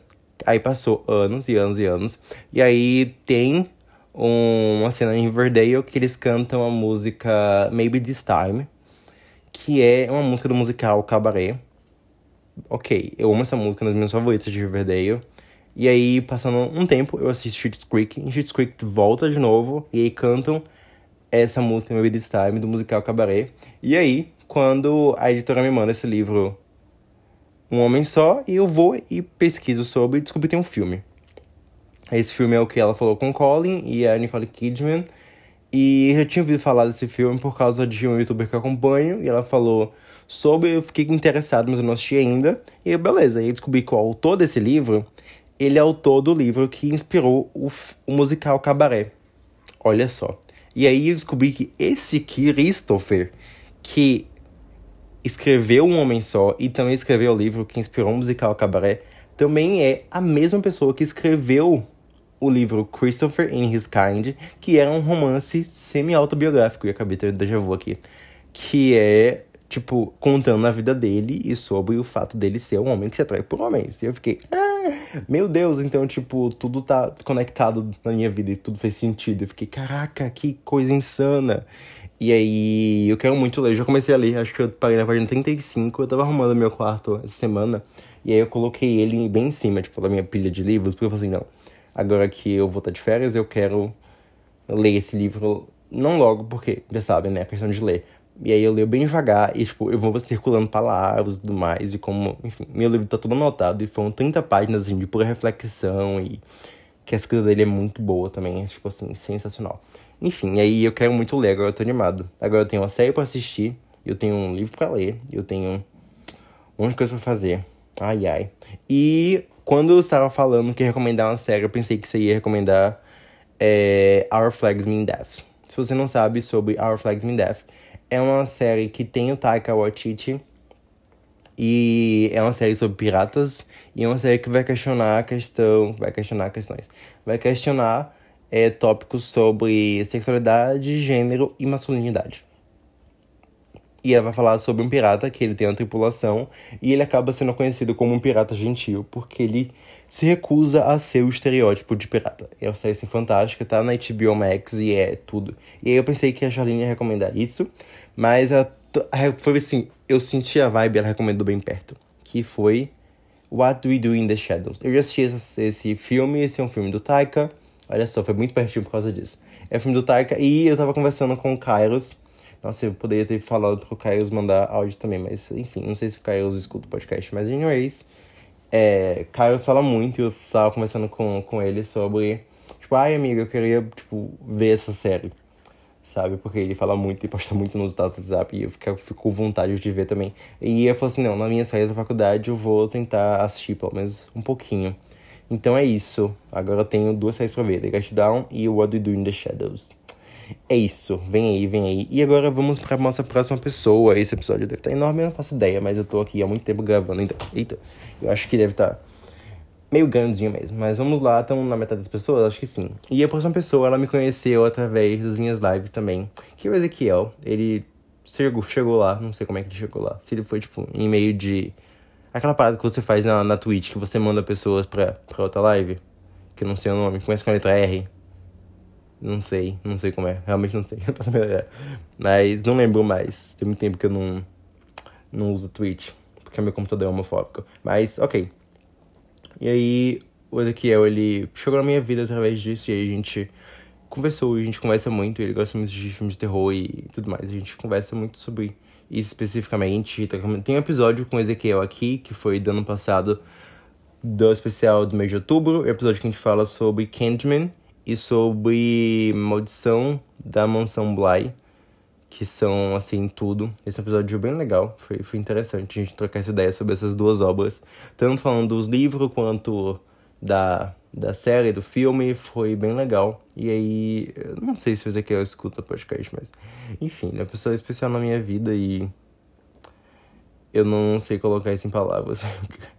eu não imaginei que ia ficar exausto emocionalmente ficar falando das pessoas, mas é, é isso. E eu pedi pra ele mandar aqui um áudiozinho pra recomendar coisinhas, então tô animado pra ver o que ele vai falar. E por favor, é, se você estiver ouvindo isso aqui, não fiquem tipo, ai, ele falou mais. Não tenho medo das pessoas ficarem insistindo, tipo, ah, ele falou mais de, de outra pessoa do que de mim. Mas acho que vocês sabem um pouco do sentimento que eu tenho por vocês, então. Se eu não falar muito aqui, eu posso mandar no WhatsApp depois algum textinho agradecendo. Vocês, vão, vocês se sintam especiais de alguma forma, tá? Mesmo que eu não consiga demonstrar aqui, vocês são especiais. Bom lembrar isso aqui. Oi, aqui é o Ezequiel e eu fui convidado pelo Arthur uh, pra falar sobre algum, algum filme o livro LGBT, que tem representatividade de alguma forma, e eu não poderia dizer outro a não ser o meu, um dos meus filmes favoritos, uh, que, que eu já vi, que eu assim, sou apaixonado, que é o Os Filhos do Fogo, do Walter Hugo, de 1978. Ele. Eu não vejo tantas pessoas falarem dele e eu acho que é um, livro, um filme sáfico de terror. Muito bom, tipo assim, que ele não tem medo de ter as protagonistas, elas, elas trocam carinhos, elas são abertamente sáficas e ele desenvolve, desenvolve elas muito bem. E é um filme, como eu falei, é um filme gótico, rural, ele se passa no Brasil, ele é brasileiro, entende? Em plena ditadura e nossa, é um filme muito bom e que ele vai tratar sobre bastantes, bastantes questões LGBT, na verdade, bastantes questões lésbicas, sáficas, porque ele se passa em Gramado, no Rio Grande do Sul, lá no interiorzinho mesmo. E ele começa com a protagonista, ela vai visitar a amiga, a namorada dela, na, na casa fazenda dela, onde ela mora, meio que isolada no mundo, sabe? E aí é um. Desde o começo é um filme muito claustrofóbico, muito, muito angustiante. É um filme angustiante e que aos poucos a gente vai descobrindo que a namorada dessa da, da protagonista ela é assombrada pela própria mãe, entendeu? Ela é assombrada e as duas começam a ser atormentadas, na verdade, pelo, pela essa figura da mãe e que contém um segredo e por, que foi esse segredo que resultou na, no suicídio dela, entende? Então é um filme que trata bastante sobre maternidade LGBT, entendeu? Porque é ciclo de gerações, ciclos de sofrimentos e se forem assistir dei uma chance para esse filme porque eu não acho que ele seja tão valorizado. E eu acho que pro tempo dele, ele é muito bom, ele trata sobre assuntos bastante interessantes de repressão, de diferença de gerações, de verdade, é, é gerações que não que não puderam ter a chance de serem felizes, é, com inveja das novas gerações, entendeu? E eu acho que é um bom, além de tudo, é um bom filme de terror. E é brasileiro, é um filme da época da ditadura e que é muito sensível com, as, com, com as suas personagens. É muito sensível com as suas personagens e para mim é um dos meus filmes favoritos e que me inspira bastante na minha arte e a arte que eu quero fazer, né? E essa foi a minha indicação. Obrigado por, pelo convite, Arthur. Eu te amo e adoro seu podcast. Um beijo. Ah, te amo, meu Deus do céu. eu não conhecia, de verdade. Eu tava aqui pensando. Eu conheço esse filme, mas eu acho que realmente não conheço. Mas eu adorei que ele tem uma estética cottage, já que se passa na fazenda. Então, eu vou tentar assistir ele e falar no próximo episódio sobre um tipo um cottage parte 2. E não conhecia. Quando a gente fala sobre trauma, traumas geracionais e tudo mais, eu tenho recomendações muito específicas na, na minha cabeça, mas eu não vou fazer ela aqui agora, porque senão, tipo, vai ficar só sobre isso.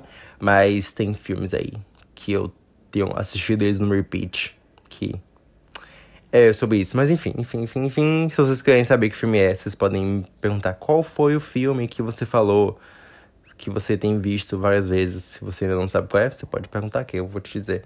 É, isso aqui eu vou tentando fazer um gancho, tipo, comenta aí embaixo, mas vocês não tem como comentar porque a gente não tá no YouTube. Então, vocês podem mandar mensagem pra gente trocar essa ideia. E eu realmente não conhecia. E eu não sabia se eu ouvi o podcast, agora eu tô, tô confuso. Não sei se eu sabia dessa informação. Minha mente de, de, de peixinho.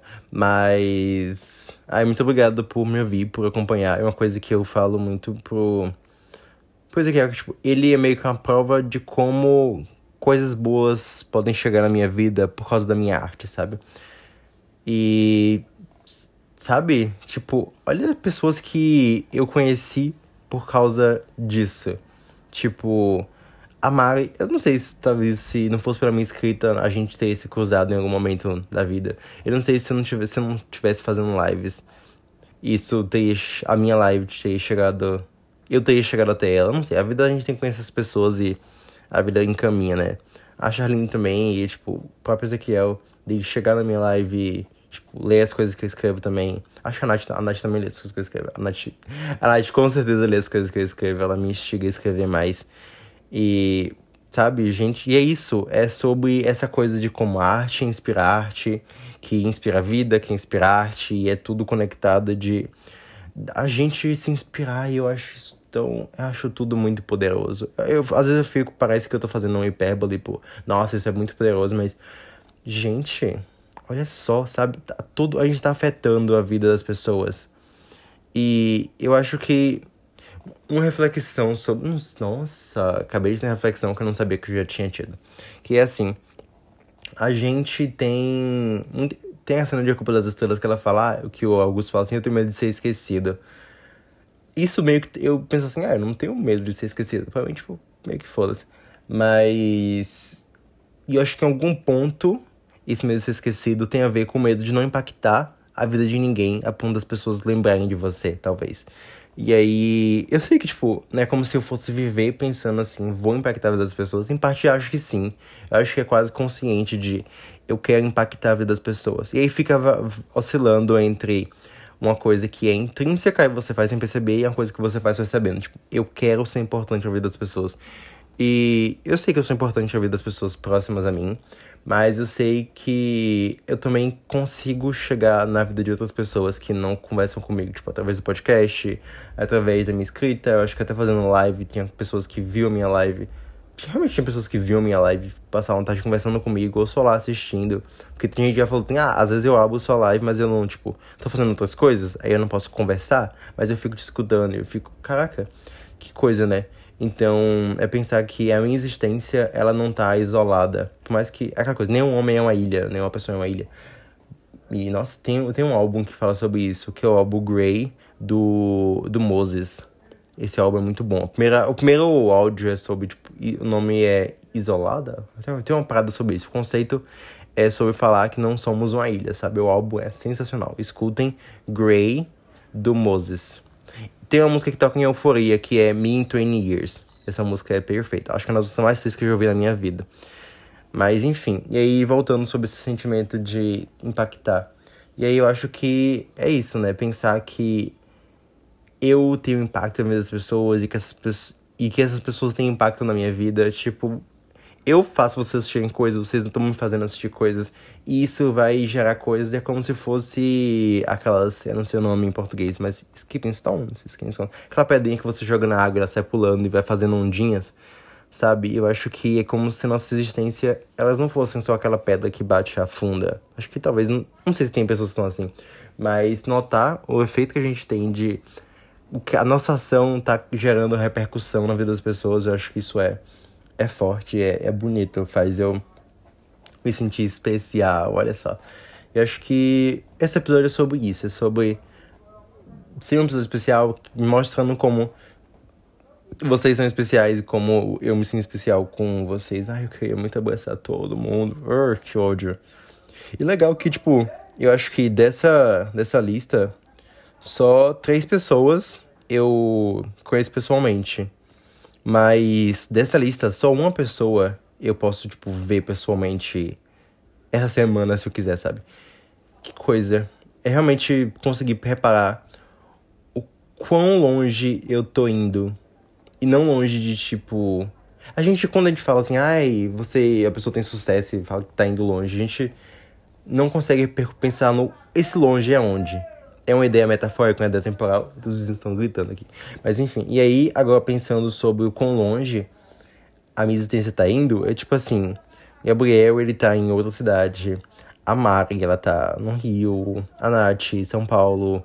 Eu não sei de onde a Charlene é. O Kiel, ele tá no sul. Eu já começou a ficar temporal.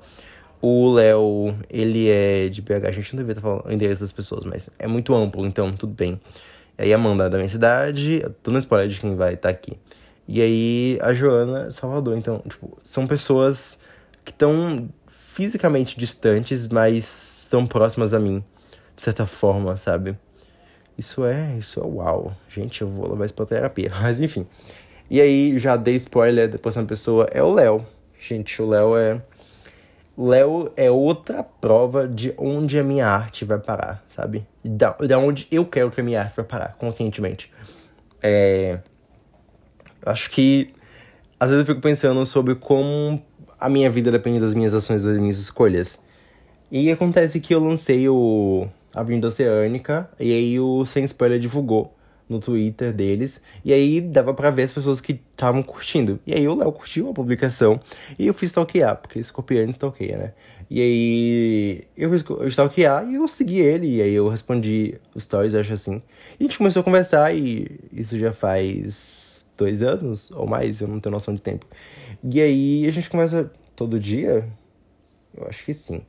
E aí, tipo, cara, isso é, é doido, sabe? Eu escrevi uma história e aí ele curtiu essa publicação e aí eu tomei o impulso de não.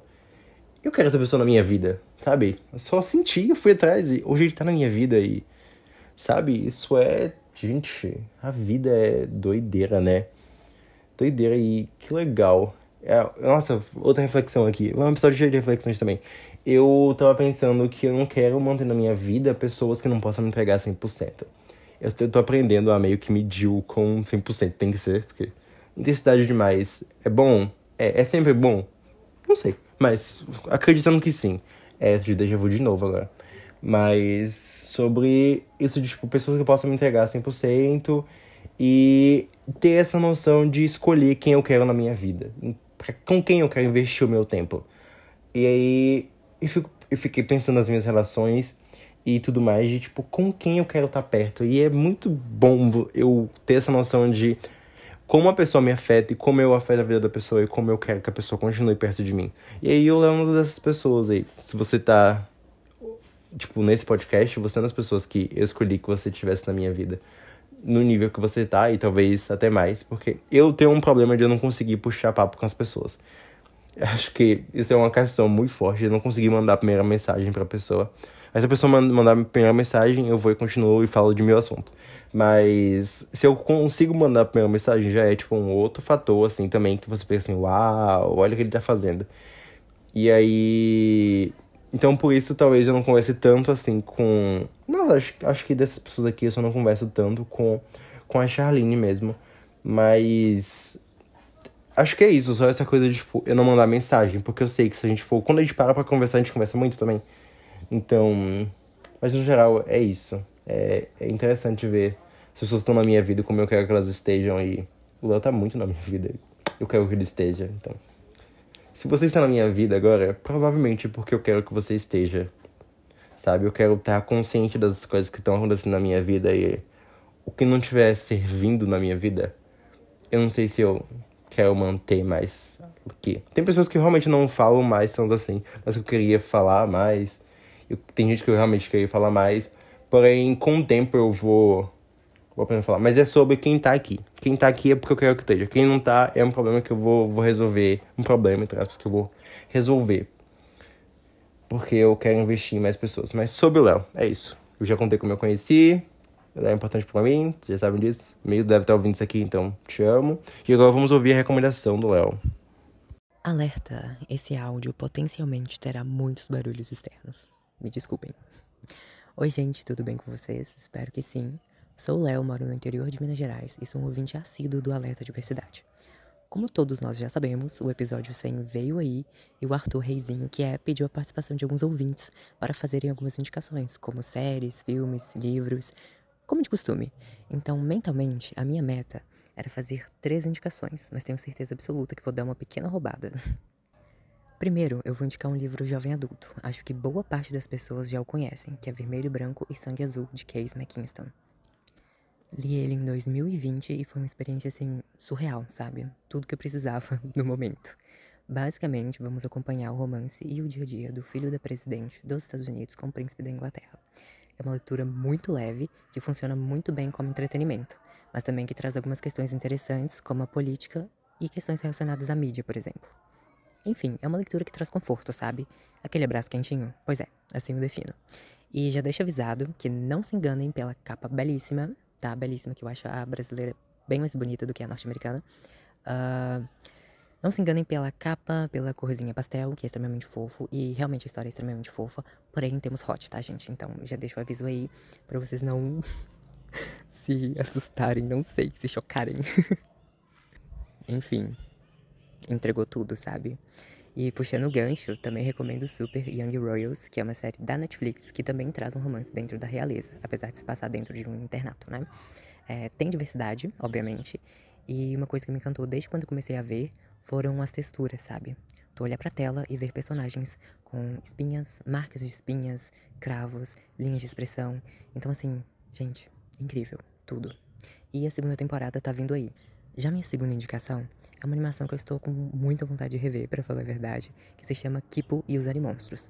Essa foi uma indicação do Arthur, e assim, meu Deus, obrigado, Arthur. Basicamente, é, a gente vai acompanhar a aventura da nossa protagonista, Kipo, que vive no subsolo, junto com alguns humanos, são tipo grupos, e é uma coisa meio vibes assim, topeira. É, porque o nosso mundo passou por uma espécie de mutação. Então, temos insetos e animais gigantes e altamente perigosos, como cobras, aranhas, escorpiões e afins. Alguns seres conscientes, outro me outros menos. Então, assim, é bastante interessante. Está também no catálogo da Netflix. Tem diversidade. A própria protagonista, por exemplo, é uma personagem não branca. E a série carrega diversas reflexões de uma forma leve e divertida sobre a humanidade, sabe? Agora, minha terceira indicação, e esse áudio está ficando levemente grande, enfim, inevitável, é, será voltada para os nacionais, especialmente contos. Não preciso nem dizer para lerem os livros do Arthur, né? Tipo, né? Leiam absolutamente todos. Todos carregam diversidade dentro dos variados gêneros, são contos, são rápidos e são perfeitos. Impossível, sabe? É impossível não se identificar ou não gostar de algum. Enfim, é, indico também A Noite Cai, de Camila Cerdeira. Não sei se é assim que se pronuncia o sobrenome, mas tudo bem. É um conto bem rapidinho, no qual vamos acompanhar duas irmãs, Ana e Cecília, acho que é isso. Elas vêm de uma linhagem de bruxas Yorubá. A Ana tem uma crush e acaba ficando presa na faculdade, fazendo trabalho com ela à noite. E aí, do nada, surge um lobisomem. E aí começa a saga é, dela e os amigos e família é, correndo contra o tempo para trazer de volta a, o lobisomem à forma humana. Sério, é um conto muito rapidinho, mas muito, muito, muito gostosinho de se ler. E eu não tenho mais tempo, né? Porque isso aqui já está enorme. Então vou fazer algumas indicações rápidas e vocês que lutem, tá? É, Conectadas, da Clara Alves. Arlindo, da Ilustra Lu, que é uma HQ. O Mar que Me Levou Até Você, do Pedro, do Pedro Ruas. É, Minha Saudade Tem Seu Nome, do Ed Rodrigues. A Sétima Onda, do Juan Julian. E Adivinha Quem Não Voltou para Casa, do Pedro Poeira. É isso. Esses foram os contos, livros e HQs nacionais que me vieram à mente no momento. Agora é a parte que eu me despeço. Muito obrigado, Arthur. E estou muito feliz pelo episódio 100 e muito feliz pelo espaço que você criou e cultiva com tanto amor. Te amamos infinito. Até breve. Ah, meu Deus. que, que coisa bonita. É, eu sempre quis gravar episódio com o Léo, mas ele fica fugindo. E finalmente aconteceu, veio aí, gente, veio aí finalmente. Finally, ele tá aqui nesse podcast. Vocês devem me ouvir falando dele em outros episódios. E finalmente aconteceu, né? Finally. E, e é isso. Ah, sobre as recomendações. Eu adorei que você começou com alerta, gente. Autos que começaram com alerta é tudo pra mim, sabe? O coração chega, essas batidas. E barulhos externos, quem, quem é de casa sabe, né? Aquela coisa, se vocês estão aqui comigo, vocês com certeza estão ouvindo barulho de vizinho, de carro na rua, então faz parte. É meio que ambientação, né? A gente tem muita essa ideia de, tipo, podcast polido, um som limpo, galera que tem dinheiro para fazer, para ir para estúdio, quem tem home studio, mas eu já ouvi um podcast que a Gabriela falou que ela para gravar, ela entrava dentro do guarda-roupa dela e gravava lá. E eu falei assim, eu, primeiro que eu não tenho nem como fazer isso, e segundo que eu não sei se eu tenho essa disposição toda. Então, tudo bem retornar à humanidade e lembrar que a gente não tá isolado no mundo e que tem coisas acontecendo além da gente conversando aqui, sabe? Então, isso é uma questão, né? Tudo bem, barulhos externos, e eu tava com medo de falar que ele era de pegar, mas ele mesmo já disse que era, então tudo bem. E sobre vermelho, branco e sangue azul. A primeira vez que eu que eu li, eu eu achei só ok. Tipo, ah, é legal, é foi legal. Foi uma experiência bacana ali na Maratona 24 Horas. Tem até vlog no meu canal no YouTube lá. Quem quiser assistir, não sei qual vlog é, acho que é vlog de Maratona 24 Horas. Você procura lá, você acha e... Acho que só tem esse vlog disso, então. Eu, eu tenho Não sei se eu cheguei a postar, mas eu acho que tá lá. Tenho quase certeza, não sei. Enfim. E aí eu li, foi ok. E aí eu comprei o... Eu queria muito, muito relay, né? Mais com o anúncio do filme. E aí eu comprei o audiobook. E narrado pelo Léo Oliveira. Olha só, Léo e Léo. E aí, com narrado pelo Léo Oliveira, E, gente, tudo na minha vida. Foi tudo na minha vida. Faltam só dois capítulos para acabar e eu tô enrolando, tipo assim, há um mês para acabar. Porque eu não quero me despedir dele de novo. Porque essa releitura foi, assim, uma experiência surreal na minha vida. Então, recomendo muito, muito, muito Vermelha, Branca, Sangue Azul. Tipo, de verdade. Cresceu em mim, assim, de uma forma surreal. E, como ela falou também, Young Royals na Netflix é tudo. Não sei se a Amanda vai estar ouvindo isso aqui, mas vamos assistir junto, viu, amiga? Porque eu quero muito rever Young Royals. Eu assisti num dia quando lançou também. Foi tudo pra minha carreira. Então, é tudo. Assistam Young Royals. Leiam Vermelho, Branco Sangue Azul. É, sobre o livro do Camila, uma coisa interessante, assim. Acho que ele não vai ouvir isso aqui, Camila. Mas uma vez Camila postou uma parada no. Respondeu uma postagem minha. E aí o Gabriel falou assim: Nossa, você conhece ele? Eu fiquei, sim, conheço. E eu fiquei, que coisa legal, né? Como os mundos vão se colidindo. E eu acho legal, conexão da vida. Mas enfim. Inclusive, foi o Camila, ele fez a leitura do Sessão de Cinema para Vampiros. E aí. Aí é show, é show. Ele, ele, me, ele fez a leitura crítica e fez eu mudar algumas coisinhas, então foi foi bacana. Mas enfim, e aí não li ainda o, esse conto dele, mas eu quero. E sobre as outras recomendações rápidas eu vou acabar não comentando, mas. Ah, sobre Kipo, você também falou de Kipo. Peraí, que agora eu lembrei. Kipo, gente, Kipo, que desenho do milênio. Assistam Kipo da Netflix, tem três temporadas, é fechadinha. E é o que o Léo explicou. Kipo é a perfeição, de verdade. Vejam, é tão bom essa animação. Quando você falou de animação, eu pensei que você ia indicar. Mas Kipo, assim, é perfeita também. Vejam pelo menos o primeiro episódio. A personagem, ela é birracial. Ela é negra e amarela. E tem personagem queer também. Gente, é tão bom, é tão bom. Deu até saudades. De vontade de rever agora. É muito bom. É muito bom. E aí, eu tava falando de Amanda agora, né? Vocês talvez já tenham ouvido esse nome aí em momentos do, do podcast, porque Amanda é minha amiga, talvez. Acho que sim. Acho que sim, acho que. No momento sim. No momento sim. A gente se conheceu no, no ensino médio, a gente estudou juntos, a gente deixou de estudar juntos, mas a gente foi se aproximando de uma maneira que a gente não sabe como começou, mas foi ficando avassaladora, a, tipo, muito avassaladora. E ela chegou assim, fez, tipo, foi tipo um foguete na minha vida. E agora ela tá lá, quase sendo um sol na minha vida. Acho que, que é isso. Ela é tudo na minha vida. E aí eu falei assim, não. Ela vai ter que vir aqui para esse podcast e falar pelo menos uma recomendação, porque a Amanda assiste muita coisa comigo, sabe? E ela não escuta podcast geralmente, porque ela gosta de estímulos visuais, e se for só o áudio, ela não vai conseguir se concentrar. Então, tipo, não é uma parada que eu fico, ah, é meio tudo em podcast. Não, eu entendo o que ela consome. Não é isso, tá tudo bem também. Se ela estiver ouvindo esse episódio, amiga, não precisava se esforçar tanto, mas já que você tá aqui, talvez, obrigado por estar. E aí.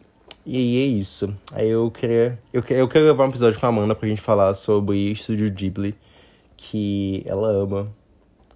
E, e é isso. Então talvez vocês escutem um episódio meio com a Amanda, a gente conversando. Em algum momento, talvez venha aí. E aí é isso. Não sei como é que vai rolar ainda, mas talvez venha. Mas enfim, vamos ouvir a recomendação que ela tem pra, pra dar.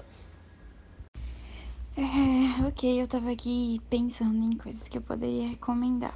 É, vamos começar com Heartstopper, porque, né, é essencial pra vida humana assistir isso, porque aquele casal é tudo e tudo é maravilhoso. Enfim, é, ok, além de Heartstopper, eu gosto muito, muito, muito, tipo, eu amo a Casa Coruja. E eu acho que é muito importante por, pelo fato de ter a protagonista latina e bi. E é muito fofo e muito intrigante a, a história, então super recomendo. É, deixa eu ver o que mais. Hum, Your Name, com certeza. É o amor da minha vida, que eu vejo mais de 10 vezes no ano. E assim, sensacional. É uma história maravilhosa sobre o Akaito. Que eu acho que, sabe, as pessoas deveriam conhecer. É um tipo de, de anime de amor diferente.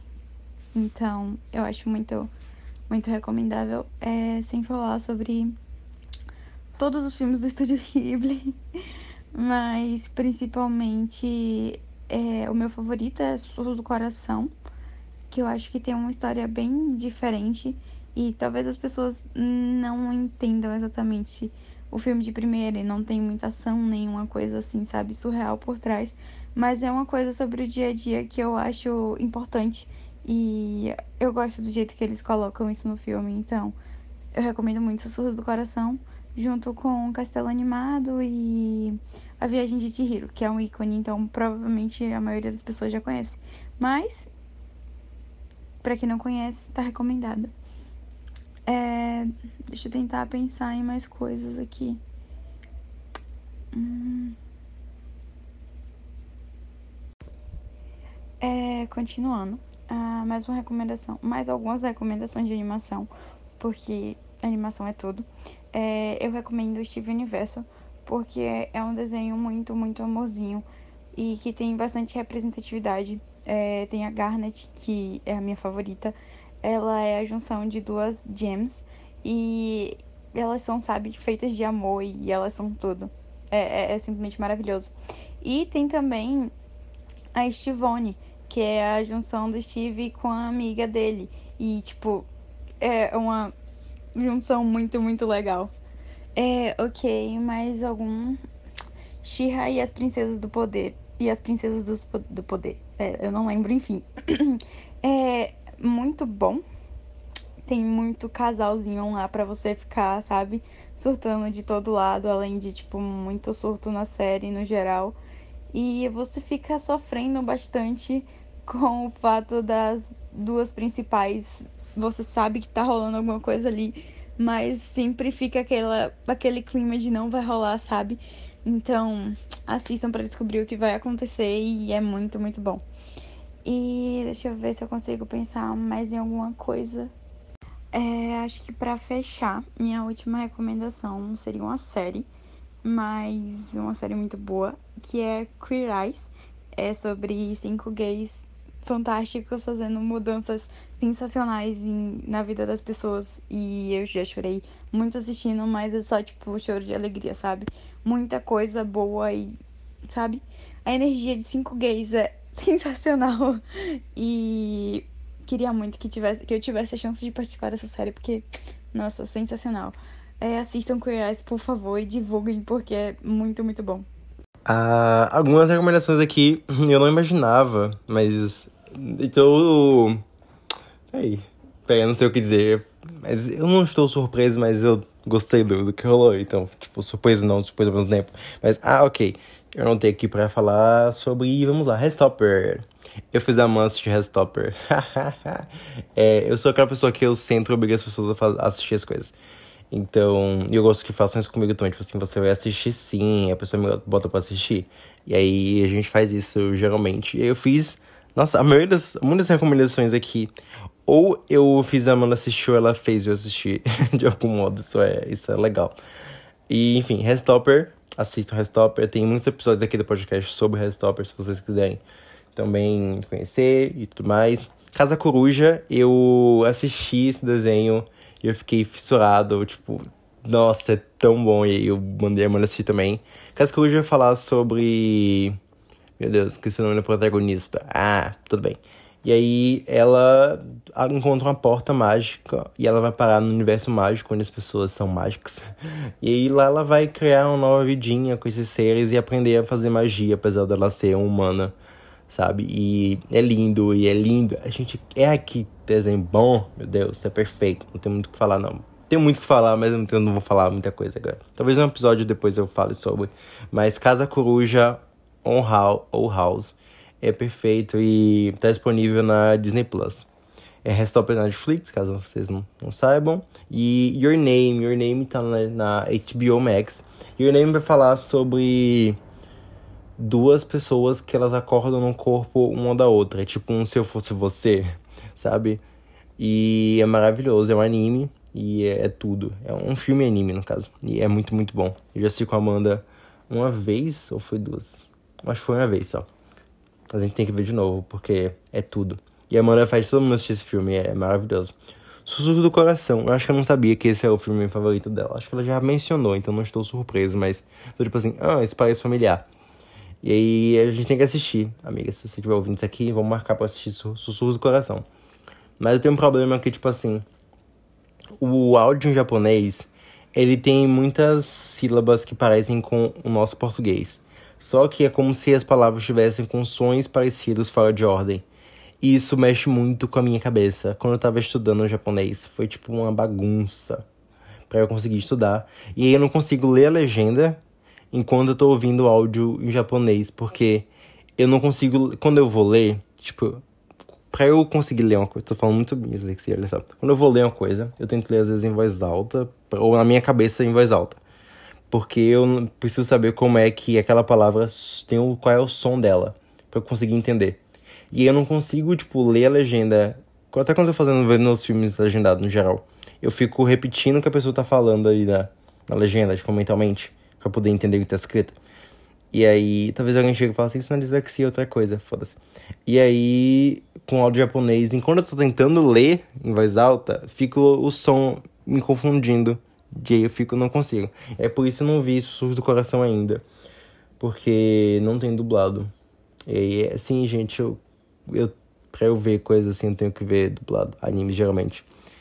E Castelo Animado, tudo, quero rever. A experiência que eu tive vendo foi muito boa. Viagem de Hero, a gente assistiu esse ano, eu e Amanda, a gente assistiu.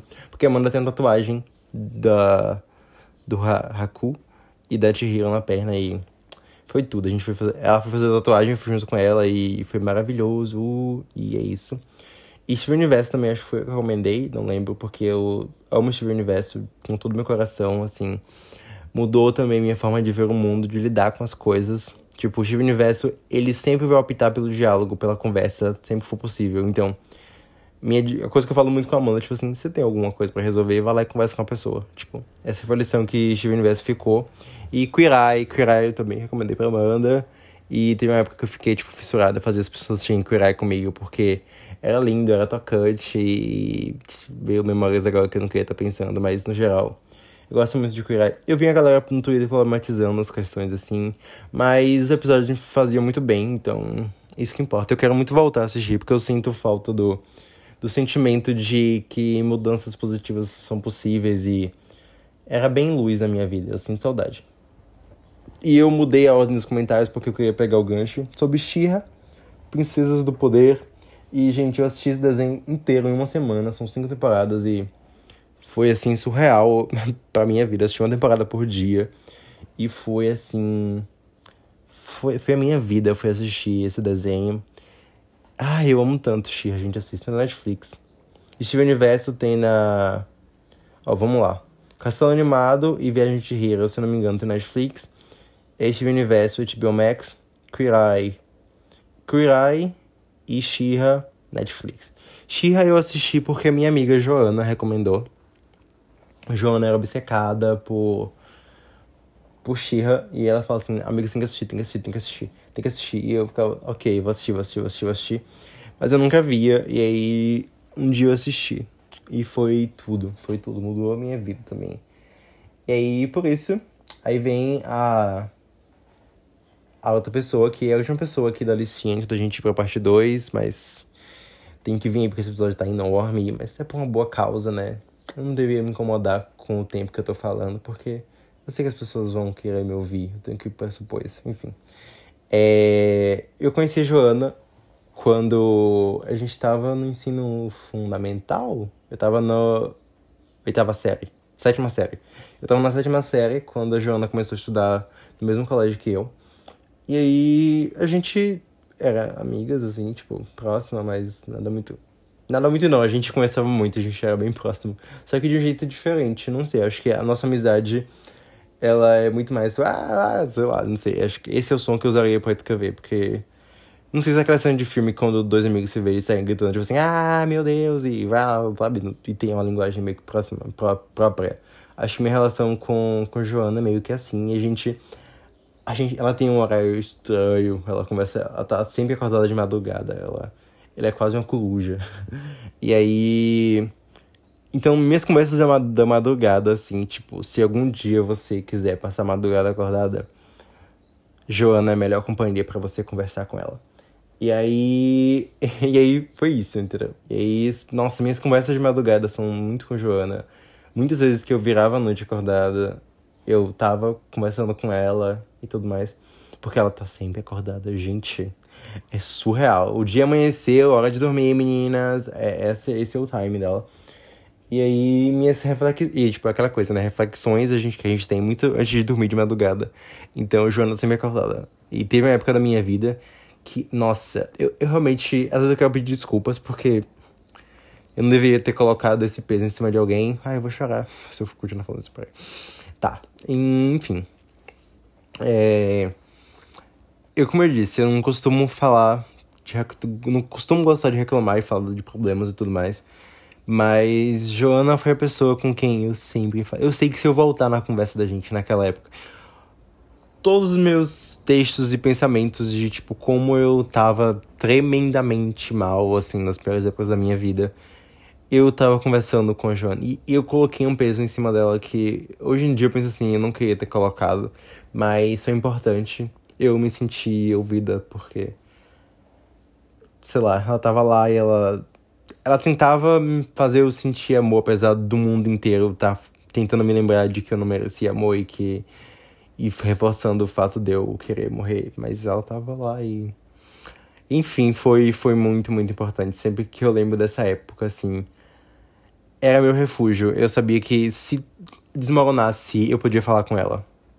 Ela, ela não ia dizer nada, mas ela ia estar tá lá ouvindo, ela ia estar tá lá lendo as mensagens e isso foi muito importante. Hoje em dia, a gente é muito próximo, a gente conversa de, sei lá, é tudo tão, ah, eu amo muito ela. A gente é muito empolgadinho com isso. A gente tem relação de escravastel também, a Ariana. E aí, sei lá, acho que, não sei se isso influencia, mas a gente é muito empolgadão falando com a outra e a gente compartilha paixões muito intensamente, sabe? E acho que isso é legal, Joana é muito intensa nas coisas. Isso incomoda um pouco dos nossos outros amigos, mas eu gosto dessa intensidade, eu gosto de pessoas apaixonadas falando das coisas. E a forma que Joana é apaixonada pelas coisas é uma delícia, gente, sério. Eu não sei se um dia ela vai querer conversar com vocês, mas se um dia ela quiser, eu vou, eu vou, eu vou, eu vou trazer ela para outros episódios aqui para vocês ouvirem ela falando apaixonada sobre as coisas, mas é, é, é contagiante. Eu, quando eu assisti. Eu não sei, talvez ela recomende essas coisas assim, então não vou falar sobre. Mas tem coisas que a gente assistiu e a gente trocou tantos áudios falando. Sobre, vai ter talvez até um episódio do Latividade sobre essa coisa específica, mas a gente trocou tantos áudios falando super empolgadas um com a outra de, sobre essa coisa que foi. Nossa. E nesse dia eu tava meio a ah, boia, das ideias, mas sempre me enche de energia conversar com ela. E é isso. Ok, vamos lá ouvir o áudio que ela mandou. Oi, meu nome é Joana. Eu não sei se eu devia estar falando o nome, mas falei. é, eu tô aqui no podcast do Arthur para estar tá recomendando uma obra queer. Então, lá vai. Vou recomendar. É... Matrix. Eu vou recomendar Matrix. Eu sei que Matrix é um filme que todo mundo já viu, é um filme bem famoso e etc. Mas talvez quando você viu o filme, ou foi há muito tempo atrás, ou quando você viu, você não viu da forma que eu vou falar aqui agora, mas vou explicar.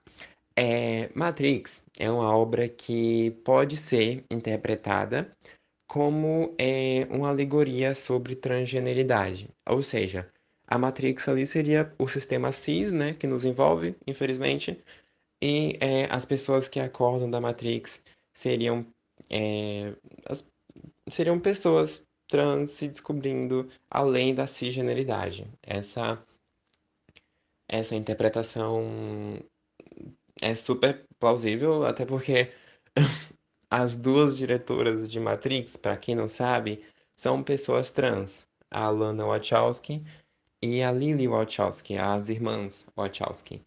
Então, é, tá tudo aí, né?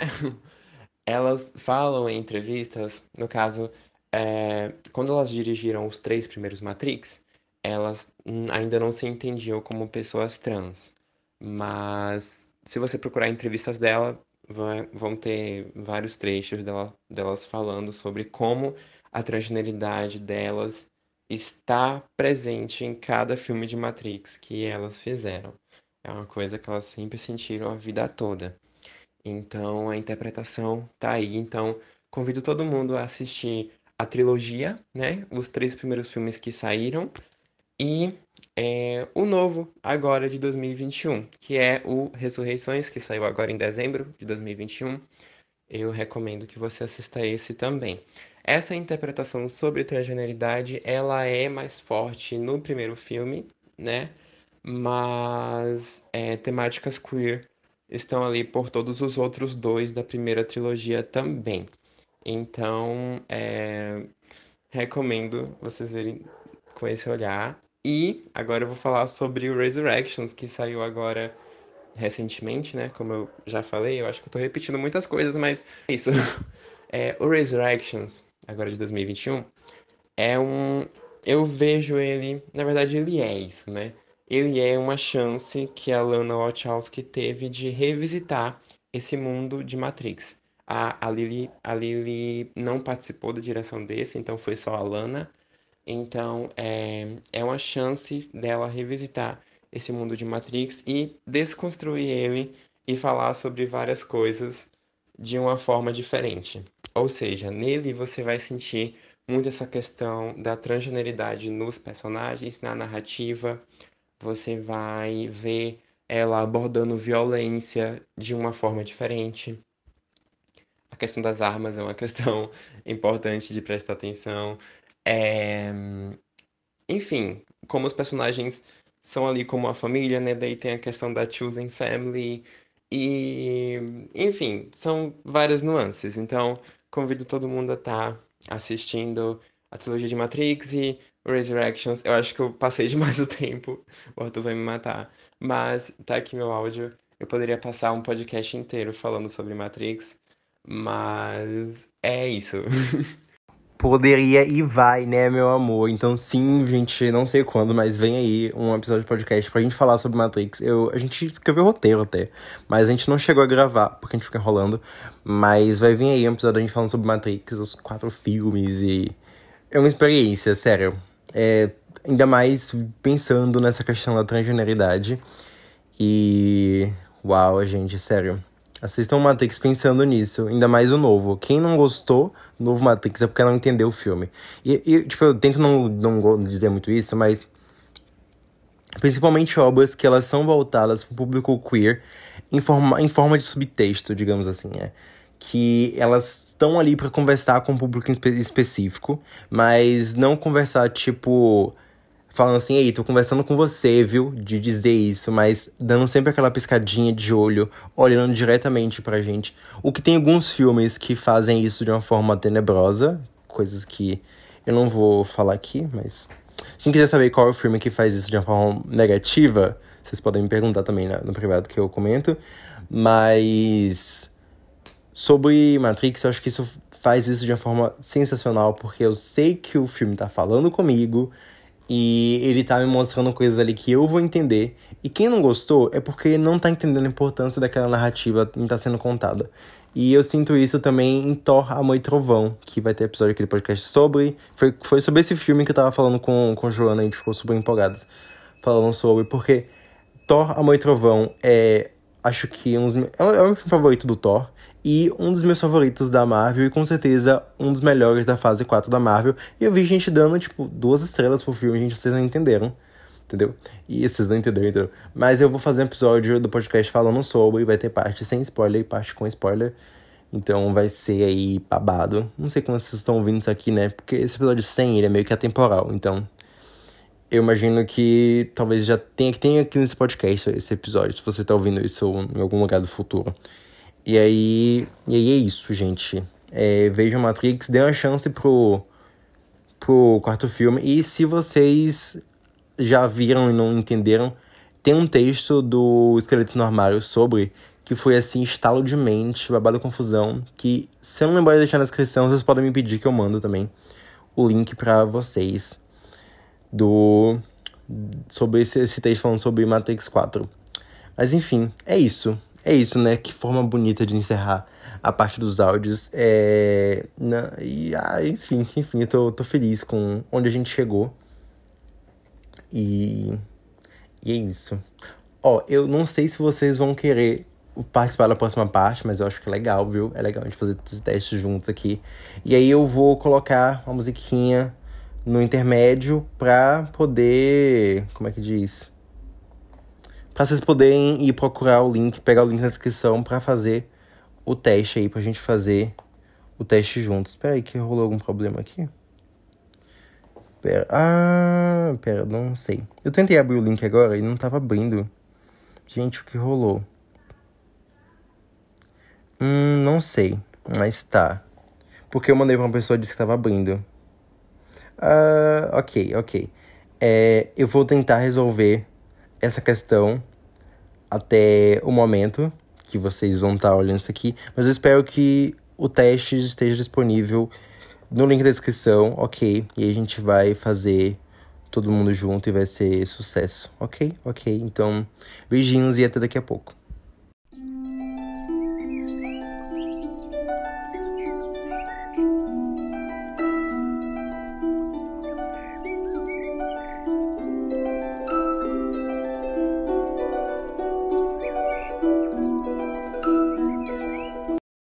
Voltamos, gente, que doida. Acho que foi só o universo, okay? um universo que tem. Mas enfim. É, só aconteceu pra eu me estressar um pouquinho aqui, porque eu achei, meu Deus, não tá abrindo, e o que, é que eu vou fazer agora? Mas no celular abriu, não pede não. Mas espero que onde vocês estejam usando isso aí, consiga abrir, porque eu, se não abrir, eu não sei o que fazer. Mas ok.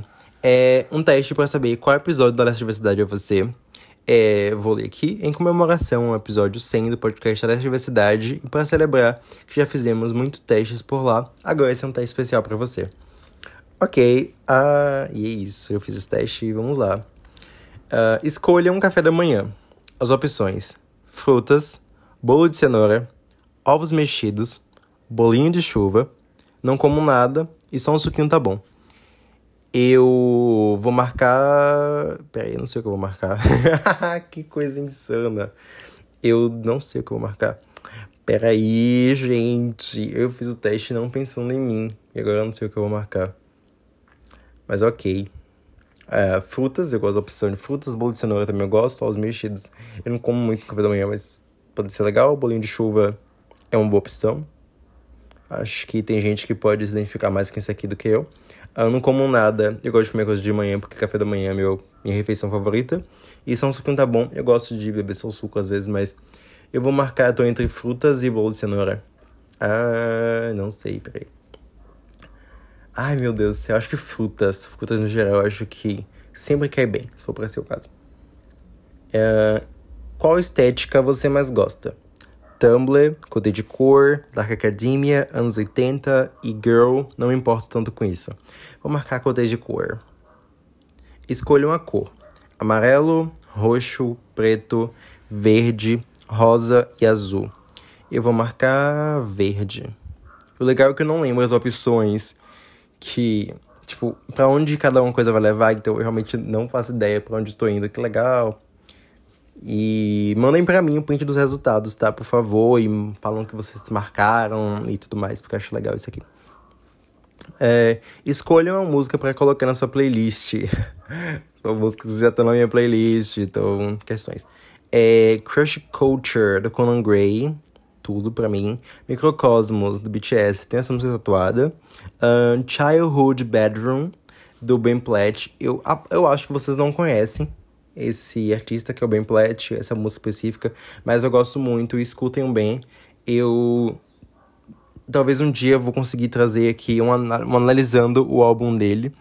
Ele é gay, ele é gay, ele é queer e, ele é tudo. Então, escutem Ben Platt. Colors of You, da Baby Queen, que é uma música que tava no trailer de Restopper. É Pink and White, do Frank Ocean e qualquer um da Beyoncé. Saiu o álbum da Beyoncé na semana que eu tô gravando isso aqui, eu tô ouvindo muito, então é necessário. Mas eu acho que eu vou marcar Pink and White do Frank Ocean. Eu acho que a minha noção de música foi muito afetada pelo Frank Ocean e é um dos meus álbuns favoritos da vida. Tem episódio aqui no podcast sobre isso, então vamos lá. Pink and White. Seu dia não foi tão bom. A próxima pergunta é: Seu dia não foi tão bom, o que você coloca para assistir? Dorama, simplesmente deito para chorar, algum filme de romance com final triste, algum desenho animado, chama alguém para assistir comigo e deixa a pessoa escolher, Hairstopper pela milésima vez. Aí é, eu acho que eu. Vamos por partes. Doramas é legal, mas. Não, ó, Doramas da minha vida foi tipo assim. Eu tava tendo um dia, e aí eu assisti. Meu dia tava normal. E aí eu assisti Dorama, meu dia melhorava. Simplesmente deito para chorar, depende. Se eu estiver muito mal e eu não conseguir me concentrar em nada, eu só vou fazer isso. Filme de romance com final triste. É bem capaz de eu rever um filme de romance com final triste, mas eu geralmente evito começar romance que eu sei que vai acabar mal. Porque eu vou ficar, tipo, agoniado, pensando, nossa, que vai dar errado. Mas quando eu já sei, eu vejo já aconteceu que é ruim, eu tô vendo de novo, aí pra mim tá mais ok. É só eu aceitando a dor, revivendo o trauma. Desenho animado. Não sei, acho que, eu acho que eu não recorro tanto assim a desenhos animados quando eu tô meio bad. Uh, chama alguém pra assistir comigo deixa a pessoa decidir. Acho que essa é a mais provável opção, porque eu gosto de deixar as pessoas decidirem. E eu gosto de coisas com as pessoas, então, ok. Restopper pela milionésima vez. Mais ou menos. Restopper ele pode me deixar feliz e me deixar um pouco mais triste. Você, meu Deus, eu não tenho o Nick na minha vida. Mas talvez eu tenha. Talvez eu tenha pessoas que são tipo Nick na minha vida. Talvez eu tenha amigos como o do Charlie, porque eu sou o Charlie, pra quem não sabe, então. É isso, eu vou marcar aqui, chama alguém para assistir e deixa a pessoa escolher. Ok. É, última pergunta. Como você lida com seus problemas? Vou e resolvo eles. Falo com alguém que eu me sinta confortável. Anoto para falar na terapia assisto um vídeo de tarô no YouTube, faço algo para me distrair ou transformo em arte. Ultimamente, vocês têm pra você, eu tô fazendo mais fortemente uma dessas opções, mas eu vou comentar uma por uma. Vou e resolvo eles, nem sempre. Falo com alguém que precisa confortável, nem sempre. Não falo na terapia, geralmente. Mas eu, ultimamente, eu tenho assistido vídeos de tarô no YouTube. é isso, eu entrego pro universo, espero ele me responder. Faço algo para me distrair, eu geralmente não consigo me distrair tanto assim quando eu tô com problema, mas a gente tenta transformar em arte. Ultimamente nem sempre. Antigamente eu fazia mais isso. Eu tava com alguma coisa, eu ia lá e. E tipo, vou, vou criar história com isso. Hoje em dia, eu acho que eu perdi um pouco disso pelos traumas que a vida não me deu, né? Então, no geral, eu assisto um vídeo de tarô no YouTube. E vamos lá. Ah, meu Deus, que legal.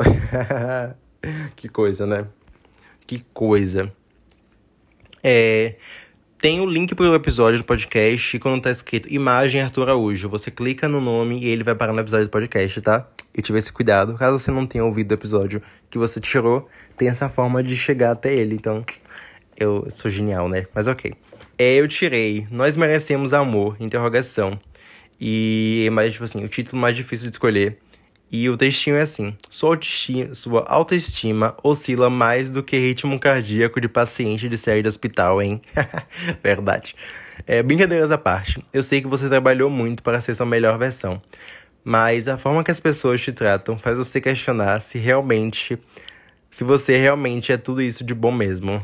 E é sim. Meu Deus. O Arthur do passado sabia com quem ele estava falando. Você é. Você merece todo o amor que tenta dar para as outras pessoas. Por favor, se veja com mais carinho, porque eu te vejo. Ah, caras, que coisa, que ódio, ódio. Ah. Isso bateu de um jeito que eu não esperava que fosse bater, mas.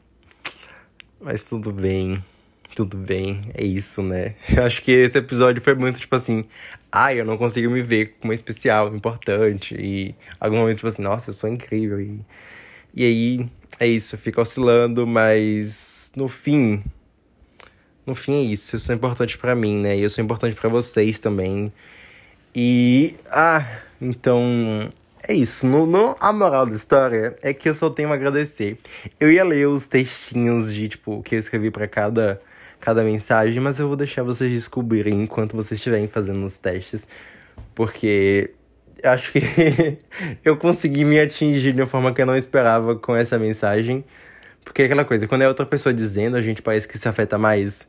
E agora parece que foi eu, outra pessoa que disse isso que eu tô me dizendo, então eu tô tipo, caraca, uau. Então, me contem aí qual foi o resultado que deu no teste de vocês.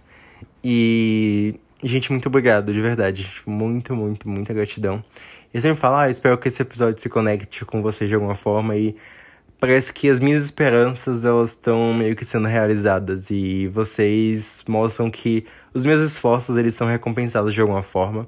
Se vocês quiserem me recompensar financeiramente, eu tenho um projeto no Catarse, é catarse.me barra sonhadores. Vocês podem apoiar com qualquer valor a partir de 5 reais. E as recompensas são bem legais. São muito bem legais mesmo. E então, quem quiser me apoiar financeiramente pode, mas conversem comigo. Eu acho que essa é uma forma de dar um retorno muito bacana e sentir que o que eu tô fazendo aqui tá valendo a pena. Até porque, tipo, tá afetando não só a vida de vocês, né? Então, eu continuar fazendo isso aqui tá afetando a vida de mais gente. Tá afetando a minha própria vida, então é um, uma troca, uma troca muito bacana e eu fico muito feliz, de verdade. Às vezes eu fico em dúvida se eu estou feliz, se eu sou uma pessoa feliz, mas em momentos como esse que eu olho, eu vou chorar se eu falar falando assim. Ah, esse episódio foi inteiro de um quase vou chorar, mas eu tô me segurando. Mas é um momento onde eu consigo olhar e eu pensar, tipo, eu amo as pessoas que estão à minha volta e eu me sinto especial, elas são muito especiais para mim. E eu, nossa, peraí eu gosto muito de dar amor às pessoas, vocês já devem ter notado isso. Então, para eu entregar o que tá na minha mente, os meus sentimentos, eu falar isso, é, é, chega a ser fácil. Eu, tipo, de eu colocar amor no mundo, sabe? Seres humanos são usinas de amor. E para mim é fácil isso, mas reconhecer que tem pessoas que sentem isso por mim também é, é um processo. E aí eu tô aqui, tipo, caraca tem gente que se importa, né? Tem gente na minha vida que, que gosta de mim. E, e aquela coisa de Matrix, né? A família que você escolhe. E, tipo, vocês estão na minha vida porque eu escolhi isso e. E vocês me escolheram também. Então, isso é muito poderoso, é mágico, é bonito. Então, eu sei que eu não posso abraçar vocês agora porque estamos longe, mas sintam-se abraçados de verdade. Sintam esse carinho que é enorme, que eu não vou conseguir colocar em palavras agora que eu tenho por vocês. Porque, cara, episódio 100, episódio 100. São, tipo assim, muitas semanas, muitos episódios, muitos dias que teve gente me ouvindo. Então. Ai, isso é tudo tão bonito. então, é isso, gente, de verdade. Eu tô. Tô emocionandinho aqui, mas. Ah, ah, muito amor envolvido, muito amor. Eu, eu, eu fico pensando em artistas que falam amo vocês, mas que não conhece as pessoas que que estão ali, mas eu consigo sentir o amor de vocês e eu amo isso. E eu, e eu consigo ver alguns dos rostos, mesmo que eu não veja todo mundo. E eu, eu posso dizer com propriedade que eu amo vocês. E algumas pessoas, eu realmente falo isso, então. Sintam-se amadas. E é isso, é isso, é isso. Muito, muito obrigado por estarem aqui. Hoje e sempre. E é isso, é isso. Acho que a coisa mais bonita que eu posso dizer para vocês agora é ficar em silêncio e só me permitir sentir e deixar que vocês também sintam todo esse amor que tá aqui em volta desse episódio. E é isso, é isso. Vocês são muito, muito especiais para mim e isso aqui não existiria sem vocês. Eu não sei se eu ainda existiria sem vocês, de verdade. É, muito obrigado por salvarem a minha vida. Até mais.